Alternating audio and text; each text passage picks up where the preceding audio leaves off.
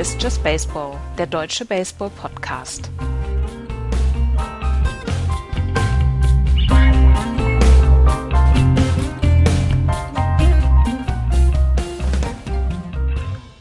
Bryce Harper schlägt einen monströsen Walk-off Grand Slam.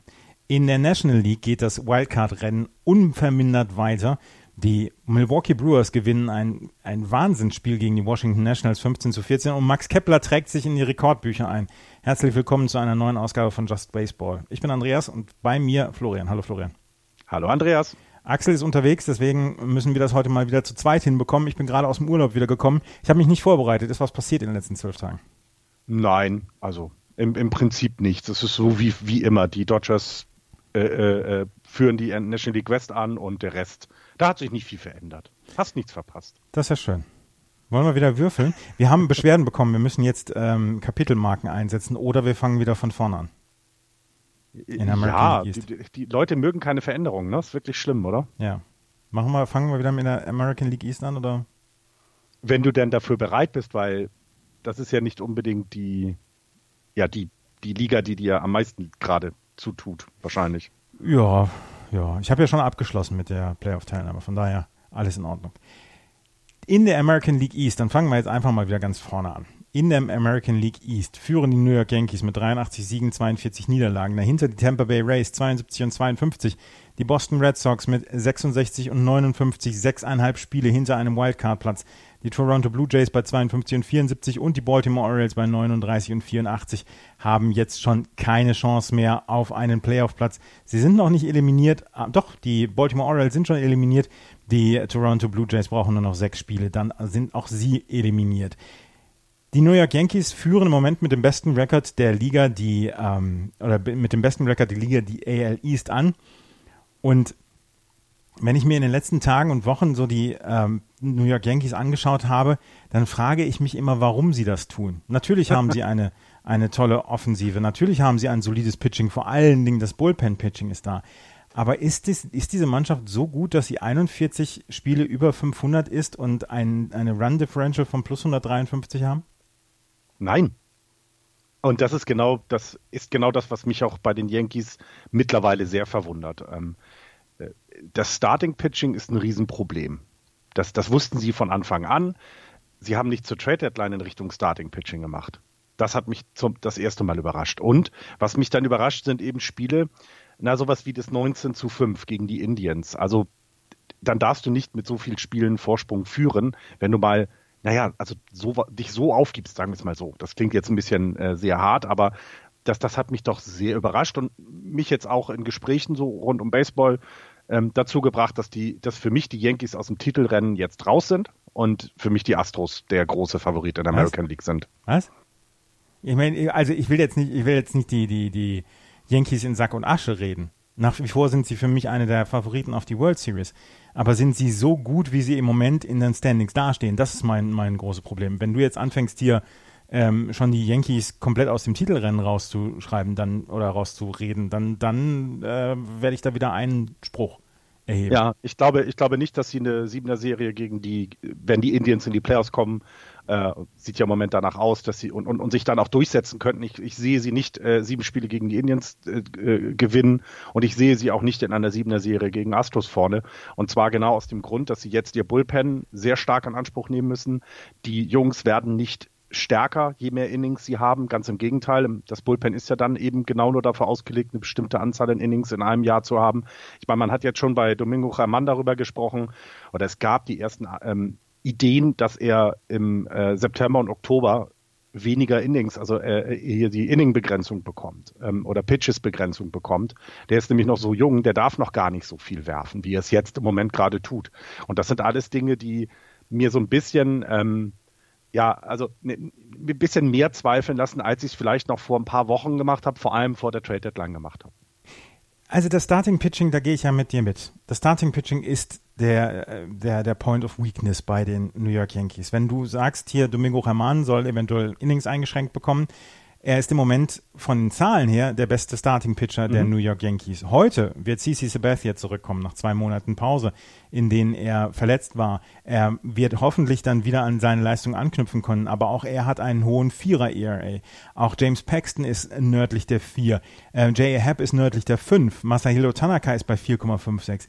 Also das ist alles nicht gut. Aber sie haben ein formidables Bullpen, das sie im Moment benutzen müssen. Gestern zum Beispiel gab es dieses ganz enge Spiel wieder gegen die Cleveland Indians. Übrigens eine sehr, sehr, ähm, eine sehr lustige Serie bislang. Eine von vielen lustigen Serien, die wir im Moment erleben. Und gestern das Spiel habe ich mir in voller Länge angeguckt. Ich hatte sehr viel Spaß dabei. Aaron Boone ist mal wieder ejected worden. Brett Gardner scheint sich, äh, scheint eine Mode entwickelt zu haben, dass er mit seinem Schläger immer gegen das Dugout-Dach äh, klopft, wenn er mit etwas nicht zufrieden ist, ist jetzt auch schon zum x-ten Male ejected worden. Die New York Yankees haben so ein bisschen wieder den, den Villain-Part des, ähm, des Baseballs übernommen. Villain als, als der Bösewicht. Ähm, ich ich habe so ein bisschen mein, mein, mein Problem, sie, sie hauen halt alles weg. Das ist halt das, das große Plus, was sie haben in der Offensive. Ähm, ich habe jetzt einen Artikel gelesen, dass die, dass sie im Moment Probleme haben, ähm, Aaron Judge wieder auf Kurs zu bringen, weil er hat in seinen letzten, warte, warte, warte, das habe ich, hab ich aufgeschrieben.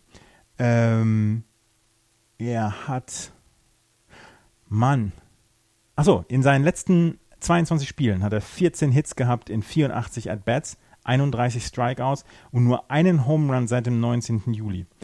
Er hat immer noch eine sehr, sehr starke Offensivstatistik, aber seit Juli bekommt er nicht mehr den Schläger an den Ball. Und das ist im Moment dann auch so eine kleine Sorge. Sie haben knapp 2000 Spiele auf der Injury List verbracht, die New York Yankees. Knapp 2000 Spiele. Also wenn man alle Spiele zusammenfasst, der Spieler, die auf der Injury List waren. Kannst du, kannst du die, äh, weißt du, wie viele Spieler bisher bei den Yankees noch nicht auf der Injured List waren? Nein, das weiß ich nicht. Es waren nur drei. DJ LeMayo, Austin Romine, den man jetzt nicht so kennt, und Glaber Torres. Das Alter. sind die einzigen drei bis, also das ist, glaube ich, das habe ich mir letzte Woche aufgeschrieben. Das hatte ich vergessen dann in der Sendung zu erzählen. Vielleicht ist einer von denen mittlerweile ja auch auf die IL. Nein, Gleiber Torres hat, hat gestern ähm, mit, äh, mit 22 Jahren sein siebtes Multi-Home-Run-Spiel in einer Saison gehabt. Und er ist der, der zweitjüngste Spieler, der neun Multi-Home-Run-Spiele in seiner Karriere gehabt hat. Ähm, nur, jünger, nur jünger war Mel Ott der das ähm, damals noch für die New York Giants gemacht hat. Naja, aber das wird ja, diese Rekorde werden ja alle irgendwann ja. mit dem Asterix versehen werden. Also so wie Asterisk. früher, wie man die Zahlen aus den 90ern ja auch immer mit einem Aber begründet. Also die ne, 756 Home Runs von Barry Bonds werden immer mit einem Aber versehen. Und das wird man bei diesen Rekorden auch irgendwann machen. Dass man dann sagt, das war vor der und wie man es auch immer nennt, Juiced Ball, äh, was auch immer Era nennen. Ähm, äh, sie haben ja jetzt, also zu dem Thema Ball habe ich sehr viel gelesen diese Woche. In, in ähm, Korea haben sie zum Beispiel einen ähnlichen Ball verwendet wie die MLB und sind jetzt davon ab. Also haben den jetzt wieder so verändert, dass er schwieriger zu, also nicht schwieriger zu schlagen ist, das ist ja Quatsch, aber dass er nicht mehr so weit fliegt bei kleinster Berührung. Ähm, sie haben dafür den Ball aber ein klein wenig größer gemacht. Ähm, dass also, dass es nicht komplett unfair wird in dem Sinne. Ähm, also man wird irgendwann sagen, diese Rekorde sind aus der Ära, in der wir mit den neuen Bällen gespielt haben. Lass uns mal so nennen.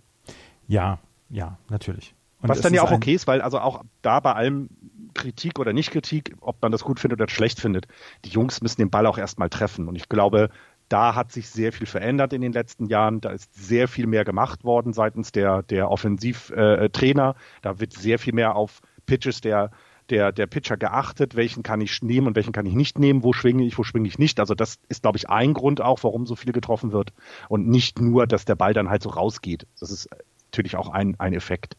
Und da sehe ich eben, also wenn du dir dann mal über, wenn du mal überlegst, ähm, in der Regel haben die World Series Teams gewonnen, die auf beiden Seiten des Balles gut sind. Und ich sehe bei den Yankees halt tatsächlich diese Schwäche im Starting Pitching. Und auch ein CC Sabathia wird es meiner Meinung nach jetzt nicht in das komplette Gegenteil äh, bringen. Es ist natürlich ein guter Inningfresser. Ich glaube, das ist sehr, sehr wichtig jetzt auch für das für Richtung Ende der Saison.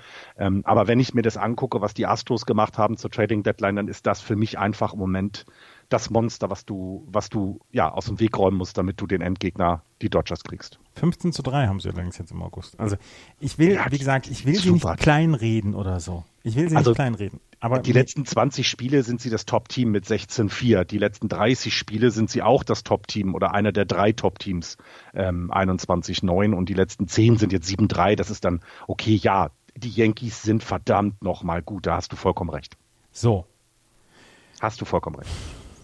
Aber sind sie besser als die Dodgers zum Beispiel? Können wir nachher mal drüber reden, wenn wir noch den Dodgers sind. Aber auch die, auch die Astros haben ein Problem. Ich habe gestern sehr viel Baseball geguckt, gestern Abend. Ich habe das Spiel der Astros bei den Oakland A's gesehen und die Oakland A's sind jetzt noch nicht unangenehm dran an den Houston Astros, machen die äh, Division aber so langsam wieder etwas interessanter und die Oakland A's haben mal wieder eine dieser Saisons. Ja, die Oakland A's haben mal wieder eine der Saisons. Genauso finde ich, wie man, äh, wie die Tampa Bay Rays eine dieser Saisons haben finde ich. Also die kommen mir immer ein bisschen zu kurz. Also wir reden sehr häufig über sie, weil sie eben in den Playoffs im Moment oder auf einem Playoff-Platz sitzen und ähm, das sehr überraschend für alle ist. Aber ich glaube, sowohl sowohl Oakland als auch die Rays, das ist halt schon immer wieder fantastisch, wie sie es hinkriegen, mit den wenigen Mitteln, ja, so so tollen Baseball hinzukriegen und auch so viele Siege zu haben. Ne? Ich meine, sie sind jetzt bei 72 Siegen und 52 Niederlagen, die Rays. Das, das ist fantastisch. Das, haben, das machen die wirklich gut. Die Tampa Bay Rays sind auf Platz 2 und haben gestern in einem 13-Inning-Spiel gegen die Detroit Tigers mit 1 zu 0 gewonnen und haben das erste Mal nach 29 Innings wieder ähm, einen Run gescored, nachdem sie im ersten Spiel gegen die Tigers mit 2 zu 0 verloren hatten und gegen die Padres 2 zu 7 verloren hatten und da ab dem, ich weiß gar nicht mehr, ab dem welchem Inning nicht mehr gescored hatten, haben sie es jetzt endlich mal wieder geschafft, einen Run zu scoren und haben diese 1 zu 0 Führung gehabt. Und sie haben im Moment noch, wenn man sich, wenn man die Standings anguckt, haben sie sechseinhalb Spiele Vorsprung auf die Boston Red Sox. Und natürlich wird es da noch ein paar Spiele gegeneinander geben. Aber die Boston Red Sox, ich habe es jetzt heute mal ausgerechnet, 37 Spiele haben sie noch. Wenn sie 27 zu 10 gehen, und das ist schon mal eine sehr, sehr gute Statistik, dann hätten sie 93 Siege und dann bräuchten die Tampa Bay Rays noch 21 Siege, um das zu übertreffen. Also es ist schon sehr, sehr unwahrscheinlich, dass die Boston Red Sox die Tampa Bay Rays noch einfangen. Andererseits, wir haben gesehen, 2011, glaube ich, war es, als die Tampa Bay Rays mal neuneinhalb Spiele allein im September aufgeholt haben. Von daher, es ist noch möglich, aber die Rays haben, wie gesagt, letzte Nacht zum ersten Mal nach 30 Innings wieder gescored und sie haben einen Offensivslump jetzt hingelegt, aber ich glaube, es ist in Ordnung und trotzdem haben sie einen Rekord aufgestellt letzte Nacht gegen die Detroit Tigers. Sie haben 24 Strikeouts gehabt, ohne einen einzigen Walk gegen die Detroit Tigers, also ihr Pitching. Sechs Pitcher waren, waren dabei in diesen 13 Innings und sie hatten, wie gesagt, 24 Strikeouts, nicht einen einzigen Walk. Das funktioniert auch bei denen, ne? obwohl eben, sag mal, die großen Namen ne? nicht da sind, wenn ich das mal so sagen kann. Das ist ja jetzt nicht die, sind ja nicht die Superstars auf dem Mount für die Rays, aber ähm, die, die jetzt pitchen, ne? Charlie Morton kannst du da nennen, Blake Snell kannst du nennen, das ist schon ziemlich gut, was die da veranstalten, finde ich. Das, Absolut. Äh, das kann sich wirklich sehen lassen und ähm, wie, wie ich es vorhin schon gesagt habe, sie, sie gehen halt so ein bisschen unter. Und äh, für die Boston Red Sox, wenn wir da noch kurz drüber sprechen wollen, wird es insofern auch schwierig, weil sie lediglich noch vier Spiele, ähm, zwar zu Hause, aber sie haben nur noch vier direkte Spiele gegen Tampa Bay. Und dann kannst du die vier Spiele aufholen. Ich traue denen eine Serie gegen die Rays zu, die sie auch gewinnen, natürlich. Aber du musst halt vorher noch irgendwo drei Spiele abknapsen und ich finde, die Rays sehen im Moment nicht aus, als wenn sie über eine längere Zeit, und das müsste hier geschehen, mal wirklich komplett schwächeln. Und ähm, auch, ich meine, die Gegner, das ist ja das Schöne oder das Negative an der, ähm, an der American League. Ich meine jetzt, ne, sie spielen dann gegen Detroit noch, gegen Seattle, Baltimore haben sie dabei, Baltimore sogar nochmal. Also die haben ja auch einfach sehr viel ja, Kanonenfutter dann vor der Linse und können da, können da einfach, ja, wenn sie diese Serien nur etwas positiv für sich gestalten, dann, dann schaffen es die Red Sox eben nicht mehr. Aber man muss auch sagen, dass die Tampa Bay Rays so ein bisschen nachgelassen haben, allein was die offensive Leistung ähm, angeht. Und sie haben auch mit manchen Leuten, die sie im Starting Pitching bzw. im Relief Pitching hatten, in den letzten Wochen dann Probleme gehabt. Wenn man sich anguckt, Jalen Beeks zum Beispiel hat fünf Spiele in den letzten 30 Tagen gehabt, hat dreimal, oder ist dreimal gestartet, 20 Innings 20 Runs abgegeben. Das ähm, ist einer von denen, die eigentlich zwischendurch mal als Starter äh, oder als, als Opener eingesetzt werden, zwischendurch dann wieder als Starting Pitcher. Charlie Morton hat eine okaye, ähm, hat eine okaye Saison bislang. Ryan Yarbrough ist einer der Spieler, die sehr, sehr gut sind und im Moment wirklich sehr gut pitchen für die Tampa Bay Rays, aber auch offensiv haben sie in den letzten Wochen nicht so abgeliefert, wie man das eigentlich gerne möchte von ihnen. Jemand wie Austin Meadows zum Beispiel hat in seinen letzten knapp 100 At-Bats nur 22 Hits gehabt. Und deswegen, da muss man dann nochmal drauf gucken, ob sie nicht vielleicht dann am Ende sogar einbrechen. Und da spricht natürlich in mir so ein bisschen die Hoffnung ja auch raus. Ne? Also, das, genau. Das genau. Und eine Hoffnung, also äh, leider ist ja eine Hoffnung etwas, ja, äh, es gab einen ein, ein Rückschritt, was deine Hoffnung angeht. Ähm, Chris Sale jetzt auf die EL oder ist er noch nicht drauf? Ist er noch Day-to-Day? -Day? Ist drauf. Er ist drauf. Und, mhm. und das schadet den Red Sox schon sehr, weil bei allem, was dieses Jahr schlecht läuft bei den Red Sox, muss man ja einerseits, also muss man vor allem auch das Starting Pitching oder das Pitching auch allgemein nennen, mit eben dem Asterix, dass es nicht um Asterisk. Chris Sale ging. Es ist Asterisk, ein Asterisk. Entschuldigung, ja, Asterisk. Dass es nicht um Chris Sale unbedingt ging. Ne? Der hat ja nun in den letzten Wochen wirklich Top-Performance hingelegt. Ähm, also der ist ja eher stärker geworden jetzt Richtung, äh, ja, in Richtung jetzt dem, der, dem Ende der Saison, als dass er schlechter geworden ist. Ähm, ist jetzt natürlich ein großer, großer Rückschritt, finde ich, oder ein Rückschlag für die, für die Red Sox. Absolut. Und gerade weil die letzten beiden Starts von äh, Chris Sale wirklich super waren. Er hat seinen 2000. Strikeout geworfen und er ist ein großer, großer Verlust, eben weil auch David Price auf der Injury List ist und weil Nate Eovaldi gerade erst runtergekommen ist. Drei mhm. Starting Pitcher, die das Gerüst der Red Sox in der letzten Saison gebildet haben, sind dieses Jahr entweder lange auf der Injury List gewesen oder jetzt auf der Injury List drauf. Und äh, Chris Hale hatte bislang eine wirklich mediokre Saison. Das müssen wir auch dazu sagen. Und das Starting Pitching, beziehungsweise das Pitching insgesamt, ist das, was den Red Sox dieses Jahr den äh, Playoff-Einzug verwehren wird. Die Offensive, ja. die läuft auf allen Touren. Wenn du dir Rafael Devers anguckst, der letzte Woche zwischendurch 8 von 8 hatte hintereinander. Ein Spiel hatte mit sechs Hits in sechs At-Bats. Wenn du dir Xander Bogarts anguckst, Xander Bogarts und Rafael Devers werden auf einigen MVP-Sheets mit drauf auftauchen. JD Martinez hat eine super Saison offensiv. Mookie Betts ist jetzt angekommen, nachdem er in den ersten Monaten Probleme hatte. Du hast durchgehend gute Offensivleistung. Christian Vasquez als Catcher, eine wirklich gute Saison. Es liegt am Pitching und alleine am Pitching und dass die äh, Red Sox vor der Saison nichts gemacht haben, um das äh, Relief-Pitching zu verstärken das wird Dave Dombrowski jetzt so ein bisschen auf die Füße fallen. Natürlich hat er Pech dadurch, dass äh, wirklich Leute, die letztes Jahr etwas dazu beigetragen haben, dass die Meisterschaft gekommen ist, dass die jetzt verletzt sind. Wie gesagt, Nate Ovaldi war der große, der große Anker ähm, des Bullpens, der hat alles gemacht in den letzten Playoffs und ist dann halt dieses Jahr verletzt. Chris Sale hat eine ganz, ganz, ganz, ganz finstere Saison bislang gepitcht. Du kommst ja. halt, du kommst halt nicht ja. drum rum. Es ist ein unglaublich teurer Kader. Playoffs sind Muss. Und ähm, äh, Alex Cora hat gesagt, wir spielen jetzt im Moment jedes Spiel, als wären wir schon im Oktober. Aber sie haben nur noch sechs Wochen. Und in diesen sechs Wochen müssen sie sechseinhalb Spiele aufholen. Und das ist halt eine sehr, sehr große Aufgabe. Und jetzt mit Chris Sale auf der Injury List. Dave Dombrowski hat gesagt, er wisse noch nicht, ob äh, er überhaupt noch die Saison pitchen kann.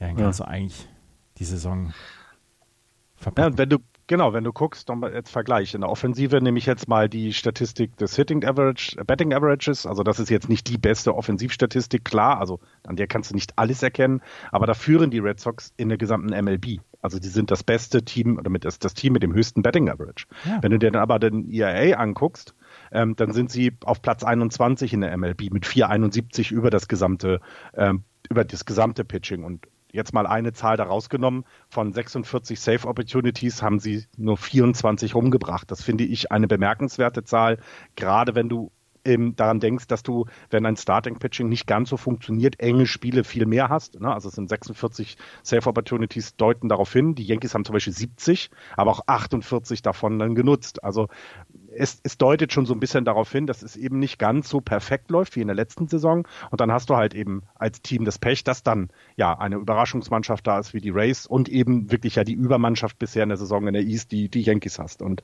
ja, dann sind es eben, und ich finde, das hört sich schlimm an, ne? 17 Spiele zurück. Das klingt wirklich desaströs, aber es ist ja keine super schlechte Saison. Ähm, hattest du mitbekommen, dass die Yankees jetzt, das hatte ich eben noch vergessen zu sagen, ich glaube, dass 21. Mal hintereinander keine Losing Season. Irgendeine eine Zahl hatte ich Zum äh, 27. Mal. Irgendwie so, ne? Also immer über 500 und das zeigt aber eben auch, dass die, ja, dass, warum man sie nicht mag, zum einen, ne? weil wenn die mal eine schlechte Saison haben, landen sie immer noch über 500 und das ist, ja, das ist schon irre und ich Ich ähm. glaube, also ich, ich glaube, und das, das hast du selber ja auch gesagt, ich glaube auch nicht, dass die, dass die Red Sox es noch schaffen. Ähm, es ist immer noch alles möglich, das ist völlig korrekt, aber sechseinhalb ist schon arg viel, ähm, zumal eben mit Oakland da auch ein Team ist, was ja, ja, ja, was sich ja gerade im, im in den letzten zwei Monaten absolut gesteigert hat und auch wo man, wo die ja auch in der, zur Trade Deadline zum Beispiel viel mehr, viel mehr Aktionen äh, vollzogen haben als jetzt die Red Sox.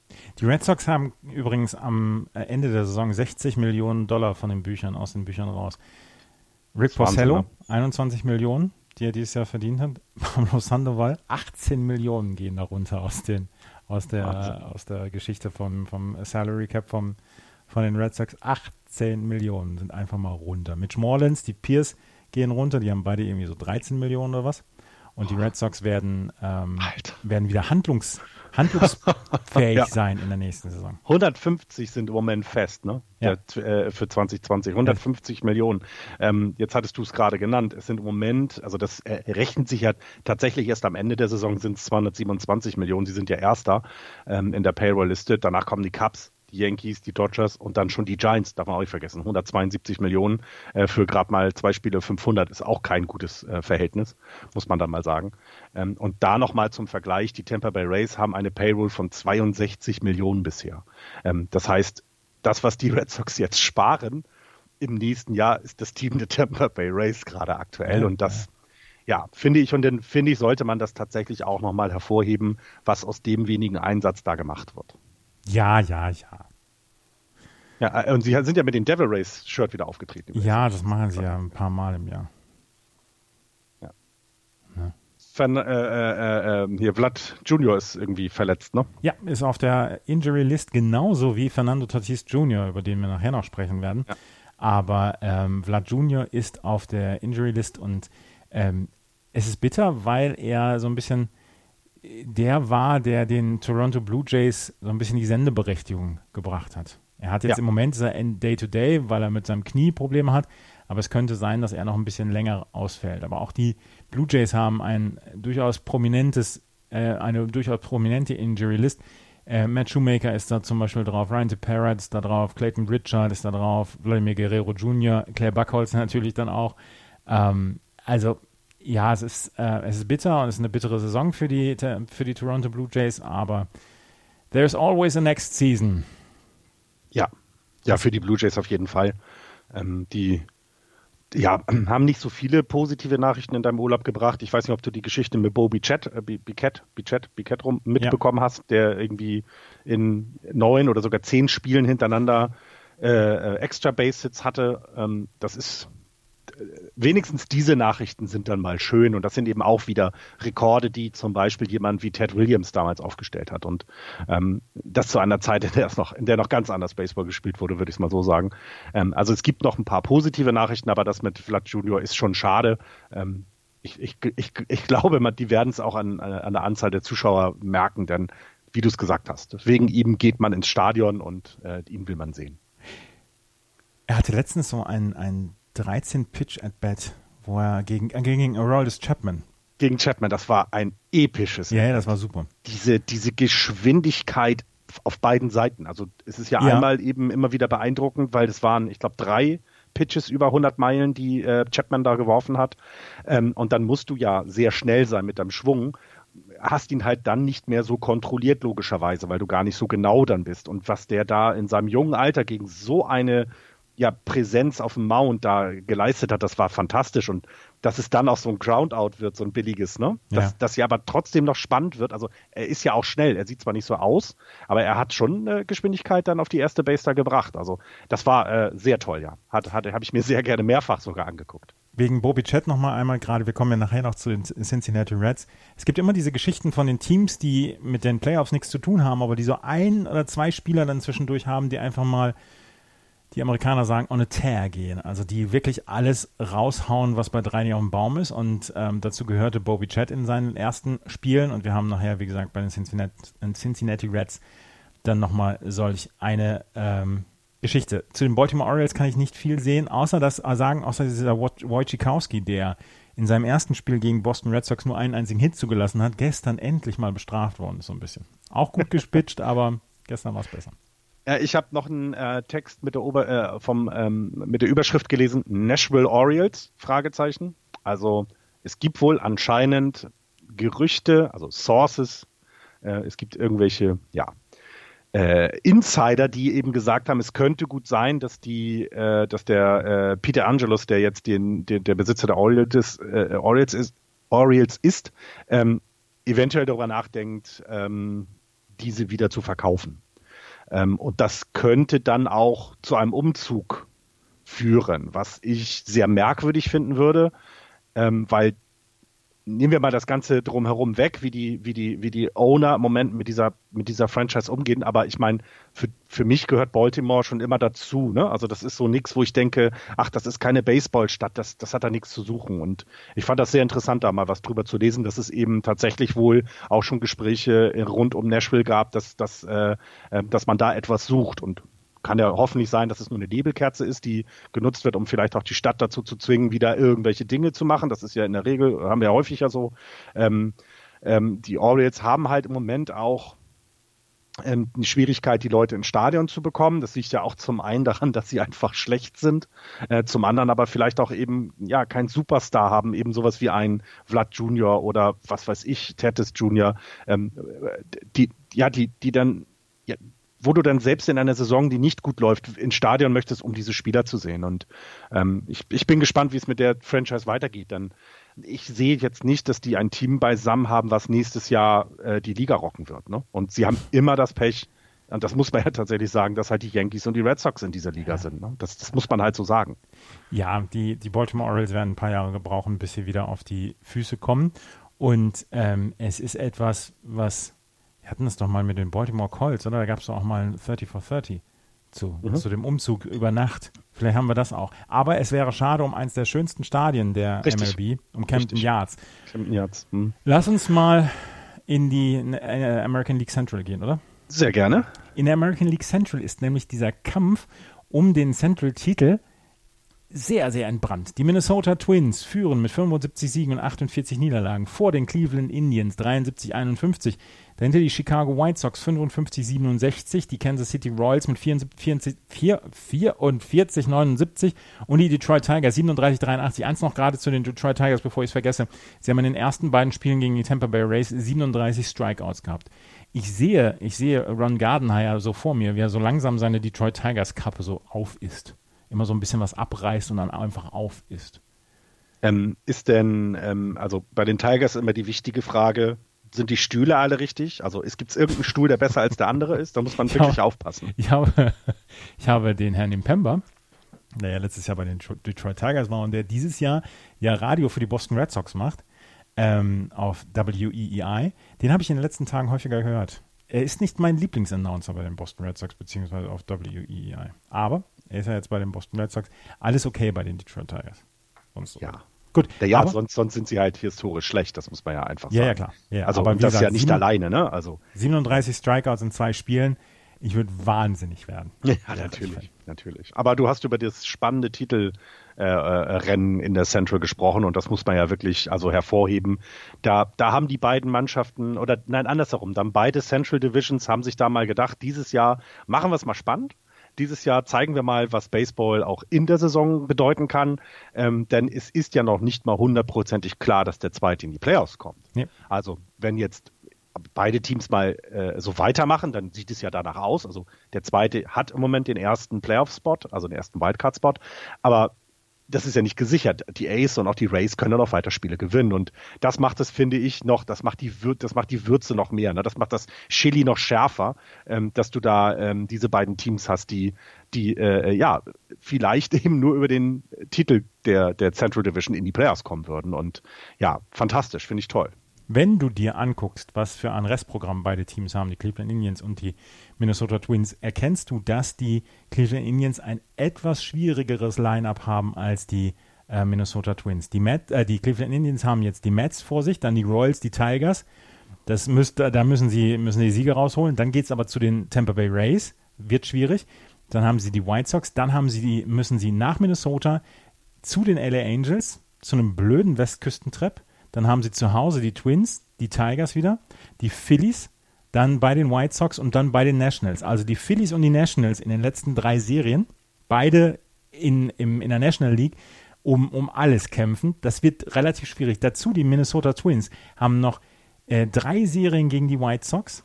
Sie haben noch die Tigers äh, dreimal. Sie haben die Royals zweimal. Sie haben noch die Red Sox. Das ist, das ist relativ schwierig. Sie haben die Nationals ähm, und sie haben die Indians. Aber ansonsten ich würde sagen, dass das, ähm, das Restprogramm der Minnesota Twins ist leichter als das der Cleveland Indians. Das äh, schlägt sich auch in der Strength of Schedule äh, ja. Statistik wieder. Ähm, die Indians haben nur noch Gegner, die einen Punkt 482, also äh, 48, äh, ne, 480er Average haben, äh, also knapp bei 500 dran sind und die äh, Twins haben 460er ähm, äh, Strengths of Schedule. Das heißt, die spielen, wie du es gerade auch vorgelesen hast, eigentlich eher gegen Teams, die ja sehr schlecht sind. Und ähm, das, das kann ein ganz, ganz großer ähm, Punkt sein. Und ich, ich vermute, dass sich eben genau in dieser Saison ähm, oder in diesem Fall, dass eben vor allem bei den Indians, wenn man sich das Schedule anguckt, es muss über die direkten Duelle gewonnen werden von den Indians. Ähm, denn du hast es erwähnt, das Schedule ist schon hart. Sie haben noch sechs Spiele gegeneinander, drei davon zu Hause, drei davon auswärts gegen die Twins und man sollte sich also das Wochenende äh, 7. bis äh, 9. September äh, frei halten abends, ähm, um die, die Serie zu gucken und danach dann in der äh, danach die Woche drauf spielen sie dann wieder am Wochenende vom 14. bis 16. Ähm, ähm, gegeneinander. Das, ich glaube, ich glaube, das sind die beiden Serien, da könnte sich das schon vorentscheiden. Dann nehmen wir mal an, die Twins kommen aus dieser sechster Serie mit einem 4-2 raus. Dann sind es jetzt vier Spiele Vorsprung und das ist dann schon mal eine gute Sache bei dem Restprogramm, das du erwähnt hast. Die Cleveland Indians haben natürlich dann auch noch Leute auf der ähm, Injury List. Da müssen wir auch noch mal gerade drauf gucken. Ähm, Sie haben Carlos Carrasco zum Beispiel noch drauf. Sie haben Corey Kluber drauf, der jetzt in einem Double A, A Rehab Assignment ist, der eventuell genau. Ende Kommt August, wieder, ne? Anfang mhm. September wiederkommen wird. Sie haben Dennis Byron, Sun, Byron Buxton auch noch, 10 Day. Genau, Byron Buxton. Ähm, sie haben ähm, Dan Otero noch drauf, Danny Salazar haben sie noch drauf, Bradley Zimmer. Bradley Zimmer, auch der ist auf ein äh, Rookie Assignment gegangen. Also auch da kommen vielleicht noch Leute für den September zurück und es könnte wirklich ein faszinierendes Rennen werden um den Platz 1. Und ich freue mich da sehr drauf. Und ich freue mich auch sehr darüber, das muss ich auch dazu sagen, dass die Cleveland Indians so seit, seit dem All-Star-Break haben sie einfach den Motor angeschmissen und ähm, hauen alles weg. Jetzt haben sie die letzten zwei Spiele haben sie verloren ähm, und das auch relativ unglücklich gegen die New York Yankees. Aber ähm, also das eine 6 zu 5 jetzt gestern, das war wirklich ein bitteres Spiel, wo sie nicht Bases loaded hatten, aber zwei Leute auf Base und dann im ähm, nach zwei Outs und dann, dann war es im siebten oder achten Inning war es gestern. Und es war ein, war ein bitteres Spiel für die Cleveland Indians. Das hätten sie gewinnen können. Ich tue mich ja immer noch schwer, den Yankees die Daumen zu drücken. Gerade gegen Nein. Cleveland. Ja, klar, ich tue mir auch schwer, weil ich natürlich äh, die Twins im Moment äh, eher oder lieber in den Playoffs sehen würde. Ähm, wenn, wenn, man jetzt guckt, warum ist das eigentlich so spannend ähm, in der Central geworden? Ähm, seit dem 2. Juni haben die Indians 43 Spiele gewonnen und die Twins zwölf weniger. Und dann siehst du eben schon, wie das jetzt, dieser, dieser Zwischenstand mit den Games Back zustande kommt. Und das ist tatsächlich, ähm, es ist wirklich überraschend, finde ich, ähm, äh, weil naja, du hast diesen Trade von Trevor Bauer gehabt und der wirkte ja eigentlich, also der wirkte eigentlich ja nicht passend. Du kannst ja nicht einfach einen, Starting-Pitcher weggeben. Ne? Das ist ja eigentlich etwas, was du nicht tust, wenn, wenn du in Contention bist. Sie haben es aber getan und auch das scheint ihnen bisher nicht äh, hinten rüber zu fallen, finde ich. Also sie können das bisher noch gut, äh, gut kompensieren, um es mal so zu sagen. Die Minnesota Twins haben jetzt sechs Spieler mit wenigstens 20 Home Runs. Das ist ähm, die Gleichsetzung des, des Clubrekords 1964 Stärmste. Dass das letzte Mal sechs Spieler mit 20 Home Runs ähm, in der Saison dagestanden haben bei den ähm, Minnesota Twins. CJ Cron hat gestern seinen letzten, äh, seinen 20. Home Runs, äh, seinen 20. Home Run geschlagen. Es tut mir leid, das ist der erste Tag nach dem Urlaub. Ich bin noch nicht wieder drin. Und wir müssen über äh, Max Kepler sprechen ne, du hast, wenn du das nochmal eben kurz erwähnst, ne, es sind noch mit äh, Jorge Polanco und äh, Jonathan Scoop zwei, die 17 Home Runs bisher haben. Also da könnte es in die Richtung auch noch gehen, dass sie nachher dann eben noch welche dazu bekommen, mhm. die 20 Home Runs haben. Äh, und Max Kepler, so, sowohl Max Kepler als auch Nelson Cruz sind auf dem Weg, dass sie am Ende ähm, 40 Home Runs haben. Und auch das ist ja eine Zahl, die finde ich, ähm, also für, ich finde, das ist eine Zahl, die immer schon sehr, sehr hoch war. Kannst du dich an die letzten Saisons noch erinnern oder davor die Saison, wo du gedacht hast, ähm, äh, äh, äh dass du ja 40 Home Runs schon ja als wahnsinnig gute Leistung empfunden hast, weil ein Spieler das geschafft hat. Und hier haben wir eventuell ein Team, was nah dran kommt an diese 40 Home Runs. Das ja. finde ich schon, das finde ich schon klasse und wir haben auch schon oft darüber gesprochen, woran das liegt.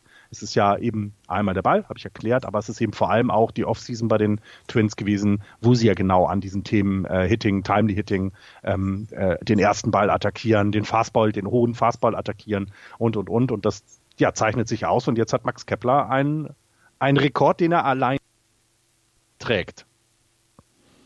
Ich gucke das mal gerade nach äh, bei den Wins above Replacement, wo Max Kepler steht. 3-6 auf 6, ESPN. Ist er auf Platz 50, auf dem geteilten 50. Platz, zusammen mit Chris Bryant zum Beispiel. Kann man mal machen. Kann man mal machen.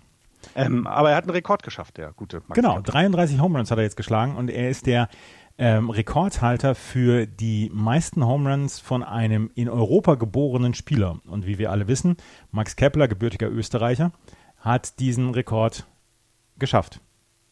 Ja. Ist fantastisch, oder? Also ich mhm. meine, das, das, also ich, ich finde das, ich finde das ein, eine schöne Sache, dass quasi also seine gute Leistung eben nicht unter irgendwelchen jahrhundertalten Statistiken untergeht, sondern dass es eben tatsächlich etwas ist, was jetzt ein Rekord ist. Und das, das trägt jetzt erstmal, dieser Rekord trägt seinen Namen. Und das finde ich, das schaffen nicht viele Spieler und das ist toll. Das freut mich wahnsinnig für ihn. Ähm, und ja, die, ja, die Twins sind ja auch nun echt wirklich gut dieses Jahr, obwohl wir eben ja sagen müssen, es lag ja auch nicht nur an den Indians, dass, dass der Vorsprung so geschrumpft ist, sondern die Twins hatten eben ja auch keine sehr guten letzten Wochen und Monate. Das muss man dann ja dazu sagen. Die äh, meisten Home Runs vorher von einem in Europa geborenen Spieler waren vom Schotten, warte. Vom Schotten? Vom Schotten Bobby Thompson, der 1951 für die New York Giants 32 Home Runs geschlagen hatte. Und sein letzter Home Run war damals der Shot Heard Round the World. The world. Damals Stimmt. gegen die Brooklyn Dodgers am 3. Oktober 1951, als die äh, New York Giants dann die National League gewonnen haben damit. Ja. Ich lese gerade ein Buch über über den Umzug der Giants damals, also wie sie quasi aus New York nach San Francisco gekommen sind. Das habe ich zum Geburtstag geschenkt bekommen. Das ist sehr interessant, ähm, weil da zum Beispiel eine eine Idee war, dass die Giants und die Yankees zusammen in einem neuen Stadion spielen. Das fand ich, äh, war alles, war, wenn man das so überlegt, das ist noch nicht so lange her alles, ne, sind ja nur ein paar Jahr, ein paar Jährchen, ähm, was es da für Ideen gab. Sehr lustig. Ja, aber ähm, zurück zu den Twins. Ich, also ich, ich weiß, ich, sie sind halt offensiv schon richtig, richtig gut. Das muss man ja sagen. Ne? Also ich, da kann Ihnen ja keiner mehr was vormachen. Ne? Sie haben 240 Homeruns jetzt geschlagen. Ähm, das sind 14 mehr als die Yankees. Das sind 23 mehr als die Dodgers. Also das ist schon echt krass. Also das, das muss man wirklich sagen. Ich sehe aber eben, wenn ich mir das Duell mit den Indians angucke, halt die, naja, Schwäche im Starting Pitching eher. Also nicht, dass das Starting Pitching richtig schwach ist, das ist es nicht. Es ist aber auch nicht richtig gut. Ähm, das ist so ein bisschen meine Sorge, dass da eventuell zu wenig auch zur Trade Deadline gemacht wurde. Das muss man bei den Twins, glaube ich, auch sagen. Aber äh, ich drücke alle Daumen, dass sie in die Playoffs kommen. Ich würde es ihnen einfach sehr, sehr gönnen, weil so eine fantastische Saison sollte damit auch belohnt werden. Sie werden in die Playoffs kommen. Ob es als Wildcard-Team ist oder als, als Division-Sieger, sie werden in die Playoffs kommen. Das steht für mich völlig fest. Ja, es, es, wird im Moment auch äh, bei Fangraphs, bei den Playoff-Odds werden sie bei 97 Prozent oder 98 aufgerundet Prozent geführt. Ähm, und zwar eben mit fast zwei Drittel davon, also, also 74 Prozent davon äh, sind, dass sie die Division gewinnen werden. Und wir haben gerade erklärt, warum es, warum, woher diese Wahrscheinlichkeit ähm, äh, äh, rührt, eben weil das Schedule der Twins ihnen wirklich in die Karten spielen kann. Ähm, ich bin sehr gespannt, ob die Indians dann den Sprung weiter so halten, also diesen guten, diesen guten Lauf äh, aufrechterhalten, dann sehe ich sie auch in die Playoffs. Und ich muss ganz ehrlich sagen, ich möchte nicht das Team sein, was dann in der Runde gegen die Indians spielt. Also das, die sind, glaube ich, saugefährlich. Die ähm, würde ich eben dann noch wesentlich stärker zum Beispiel auch als die Twins und als die Rays einschätzen. Einfach weil sie die Erfahrung schon noch haben. Ne? Die, die haben genug Leute, die in dieser Situation schon mal waren. Das haben die Twins zum Beispiel eben nicht so sehr. Und bei den Rays ist eine Überraschungsnummer, ist eine schwierige Nummer zu, abzuschätzen. Bei den Yankees und bei den Astros müssen wir nicht drüber reden. Das sind erfahrene Leute teilweise im Team da, gerade bei den Astros. die lassen sich da nicht die Kohle von der Schippe nehmen. Die Kohle von der Schippe nehmen? Mhm. Mhm. Ja, wenn, du, wenn, du, Kohle draufgepackt hast auf der Schippe und eigentlich weg, dann nimmt die jemand weg. Ja. Das, das lassen die äh, Astros nicht zu. Da wird der Tank weiter, also der, der Kessel wird beheizt weiter die ganze Zeit bei den Astros.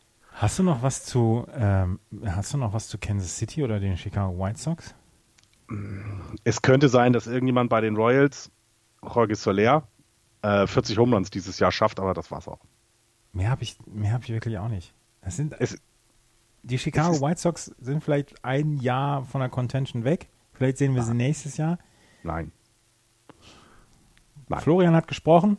Nein, nein, also ganz ehrlich, also die brauchen alle noch mindestens, also die Chicago White Sox brauchen noch ein Jahr, die Royals brauchen zwei, würde ich sogar sagen. Bei den Tigers, ich, ich weiß nicht, was die da vorhaben, weil sich so aufzugeben, also 37 Siege nur das ist ja episch schlecht. Sie sind jetzt nur noch 18 Spiele davon entfernt, die 100 Niederlagen zu knacken. Und dass sie es werden, ist, glaube ich, klar. Ich hatte letzte Woche mal so eine, so eine Auflistung gesehen, ähm, wo quasi ähm, seitens der Marlins geguckt wird, wo sie dann mit ihrem Rekord äh, dieses Jahr landen könnten, auf welchem Draftplatz.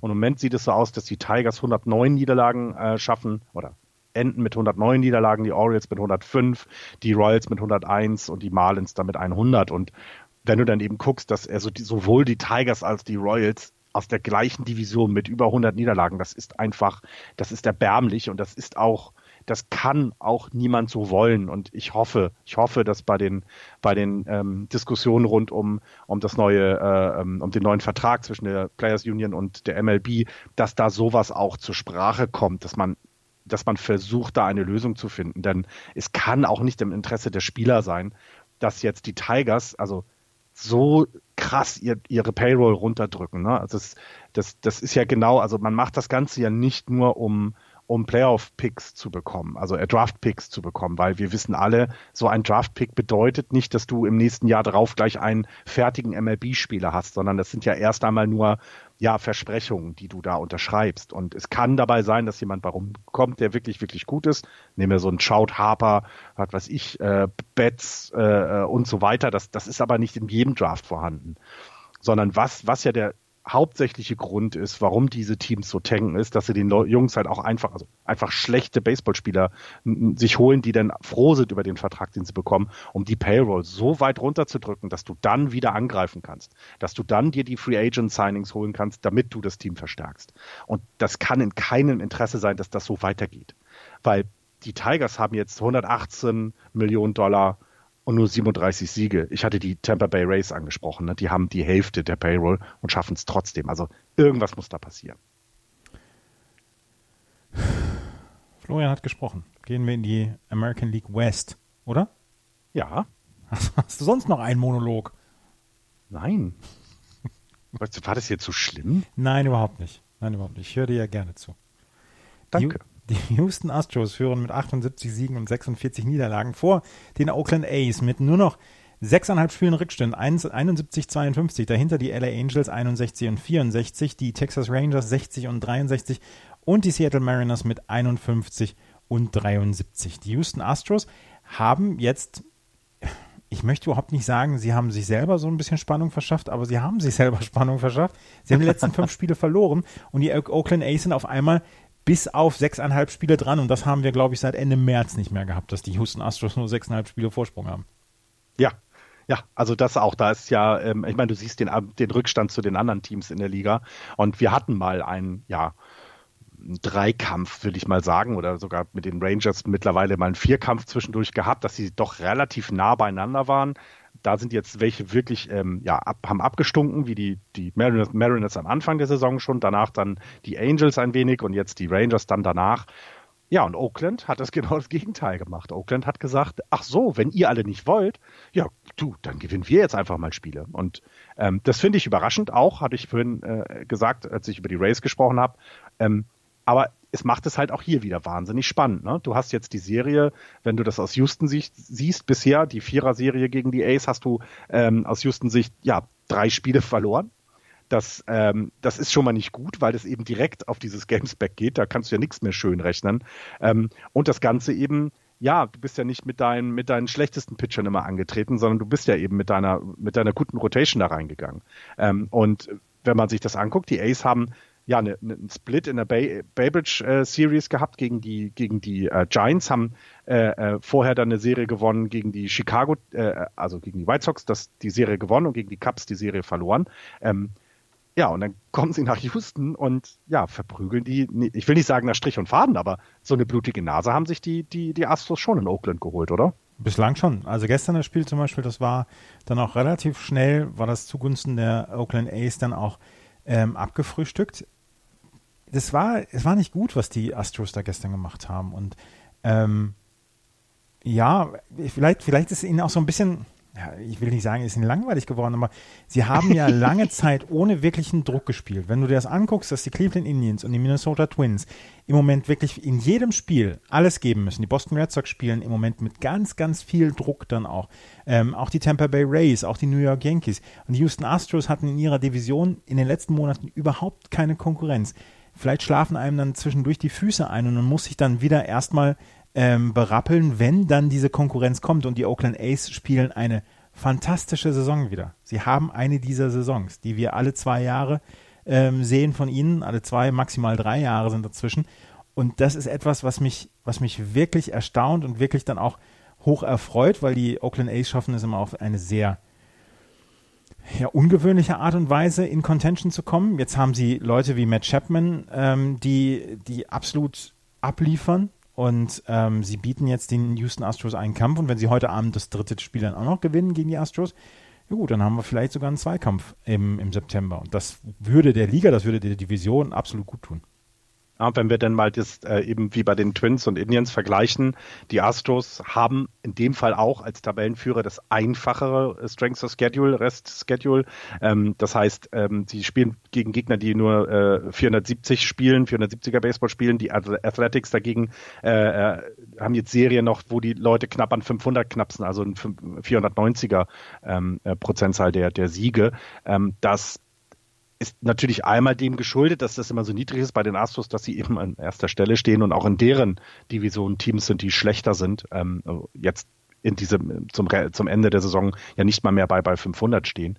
Ähm, und das kann eben dann auch nochmal so, so einen Ausschlag geben, dass du wieder, wie du es gesagt hast, dass die, die Füße nicht mehr eingeschlafen sind bei den Astros, sondern ähm, die merken, da kommt, da kommt jetzt Dampf von hinten, sie können sich eigentlich ja sicher sein. Ne? Also sechseinhalb sind es jetzt, glaube ich, ne? die Spiele. Das, also man, man gibt ihnen im Moment eine, eine Playoff-Wahrscheinlichkeit sowieso von 99 Prozent. Also ist es nicht ganz 100 wie bei den Dodgers, aber 99 Prozent sicher sind sie in den Playoffs die Division werden sie davon zu 99,5 Prozent gewinnen. Die Athletics haben da nur noch eine ganz, ganz geringe Chance, ja. dass sie die Division gewinnen. Ich glaube auch nicht, dass wir da jetzt also wir müssten ja schon so einen epischen 20 Siege Siegesserie Sieg äh, äh, Siegesserie sehen bei den Athletics.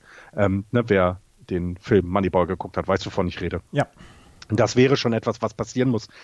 Traue ich jetzt so gesehen dem den Athletics aber nicht zu. Ne? Also ich finde die die Rotation von den von den ähm, Athletics hört sich gut an. Ich finde, wenn du Mike Fires, Brad Anderson und Frankie Montas nimmst als, als Starting Pitcher, du hast eine tolle, ähm, du hast tolles Relief Pitching, finde ich. Also Lucio Vino, äh, Fernando Rodney jetzt äh, dabei, Josmero Petit noch zu nennen, äh, Black Train als Closer, das ist schon, das ist schon ziemlich gut. Aber die Offensive, ist halt, du hast ihn angesprochen, Matt Chapman. Du hast Marcus Semien als Shotstop, den finde ich ziemlich gut. Also auf beiden Seiten. Roman Laureano hatten wir auch mehrfach schon diese Saison, äh, weil er sehr viele Highlights produziert. Dahinter kommt aber sehr wenig. Ne? Wenn du das Step Chart anguckst, da wird sehr oft bei den Positionen der Name Chad Pinder genannt. Das heißt also, so richtig gut sind sie, also richtig tief sind sie nicht. Und das, glaube ich, ist dann auch ein Problem, wenn dann eben das 155. Spiel ist und ähm, du wirklich irgendwann einfach auch müde wirst Richtung Ende. Und ähm, du hast es gesagt, sie müssen Dampf geben die ganze Zeit. Du hast nicht mal eine ruhige Serie irgendwie, die du so ein bisschen bei 75 Prozent schaukeln kannst. Das ist, glaube ich, dann so ein bisschen der Nachteil der Ace dieses Jahr. Aber eine tolle Saison und ich würde es ihnen auch gerne in die Playoffs zu kommen. Definitiv.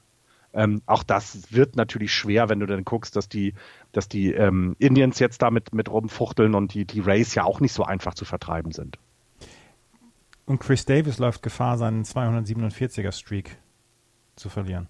Ist es, Ist es so? Ja, Chris Davis hat doch, hat doch ähm, die letzten vier Jahre insgesamt Genau. immer ein Average, ein Betting Average am Ende der Saison von 2,47 gehabt. Genau. Und das wirklich dann auch bis auf die drei, dritte Nachkommastelle. Und er hat jetzt in dieser Saison einen 2,22er Betting Average und er sieht zwischendurch relativ hilflos aus an der Platte. Er ist auch im, im Line-Up-Chart ist er runtergefallen, ist glaube ich im Moment äh, bettet er eine 7. Und ähm, ja, er verliert wohl seine 2,47, weil um auf diese 2,47er dann zu kommen, da müsste er jetzt wirklich noch eine richtig gute, gute letzte sechs Wochen haben. Ähm, bei den Athletics gibt es noch Gerüchte, dass Matt Harvey, oder ist er schon, das war hier vom 14.8. das Gerücht, was ich aufgeschrieben hatte. Ich weiß gar nicht, ob er jetzt schon einen Minor League Deal gesigned hat. Ich Matt Harvey, der, ja. der ja tatsächlich keine gute Saison hatte, ne? bei den Angels rausgeflogen. Ähm, und jetzt, ja, kann es sein, dass sie sich mit ihm verstärken, in Anführungsstrichen. Ja, am 15.8. schreibt Forbes. Okay. Die Oakland A's haben Matt Harvey. Ich hatte das Gerücht erstmal nur hier auch notiert, weil ich das interessant fand, weil es einmal um Matt Harvey geht. Das ist ja nun wirklich jemand, den wir in den letzten Jahren immer wieder angesprochen haben. Äh, und er würde dann von den Angels in der gleichen, äh, oder geht jetzt von den Angels äh, DF8 in die gleiche Division. Ich glaube aber nicht, dass das eine ganz große Auswirkung auf die Playoff-Chancen der, der Athletics hat. Ja. Ähm, die Houston Astros, ich habe mir noch zwei Sachen aufgeschrieben von den Houston Astros. Zach Grankys ersten zwei Starts hat er gegen die Colorado Rockies gehabt und einmal gegen die Chicago White Sox. Gegen die Colorado Rockies hat er zwar fünf Runs kassiert, aber zwei, nur zwei Earned Runs. Und gegen die Chicago White Sox hat er auch zwei Earned Runs gehabt, jeweils sechs Innings gepitcht, hat einen 3 ERA in seinen ersten beiden Starts bei den Houston Astros. Und wen wir noch äh, ansprechen müssen, und das machen wir quasi jetzt jede Sendung, ist Jordan Alvarez, First Baseman, der in dieser Saison hochgekommen ist. 192 At-Bats. Er hat ähm, schon 66 Hits gehabt. Er hat schon 19 Home Runs. Er hat 55 RBI in, wie gesagt, 52 Spielen, 3,44er Average, 4,26er On-Base Percentage, 719er Slugging, ein OPS von über 1100.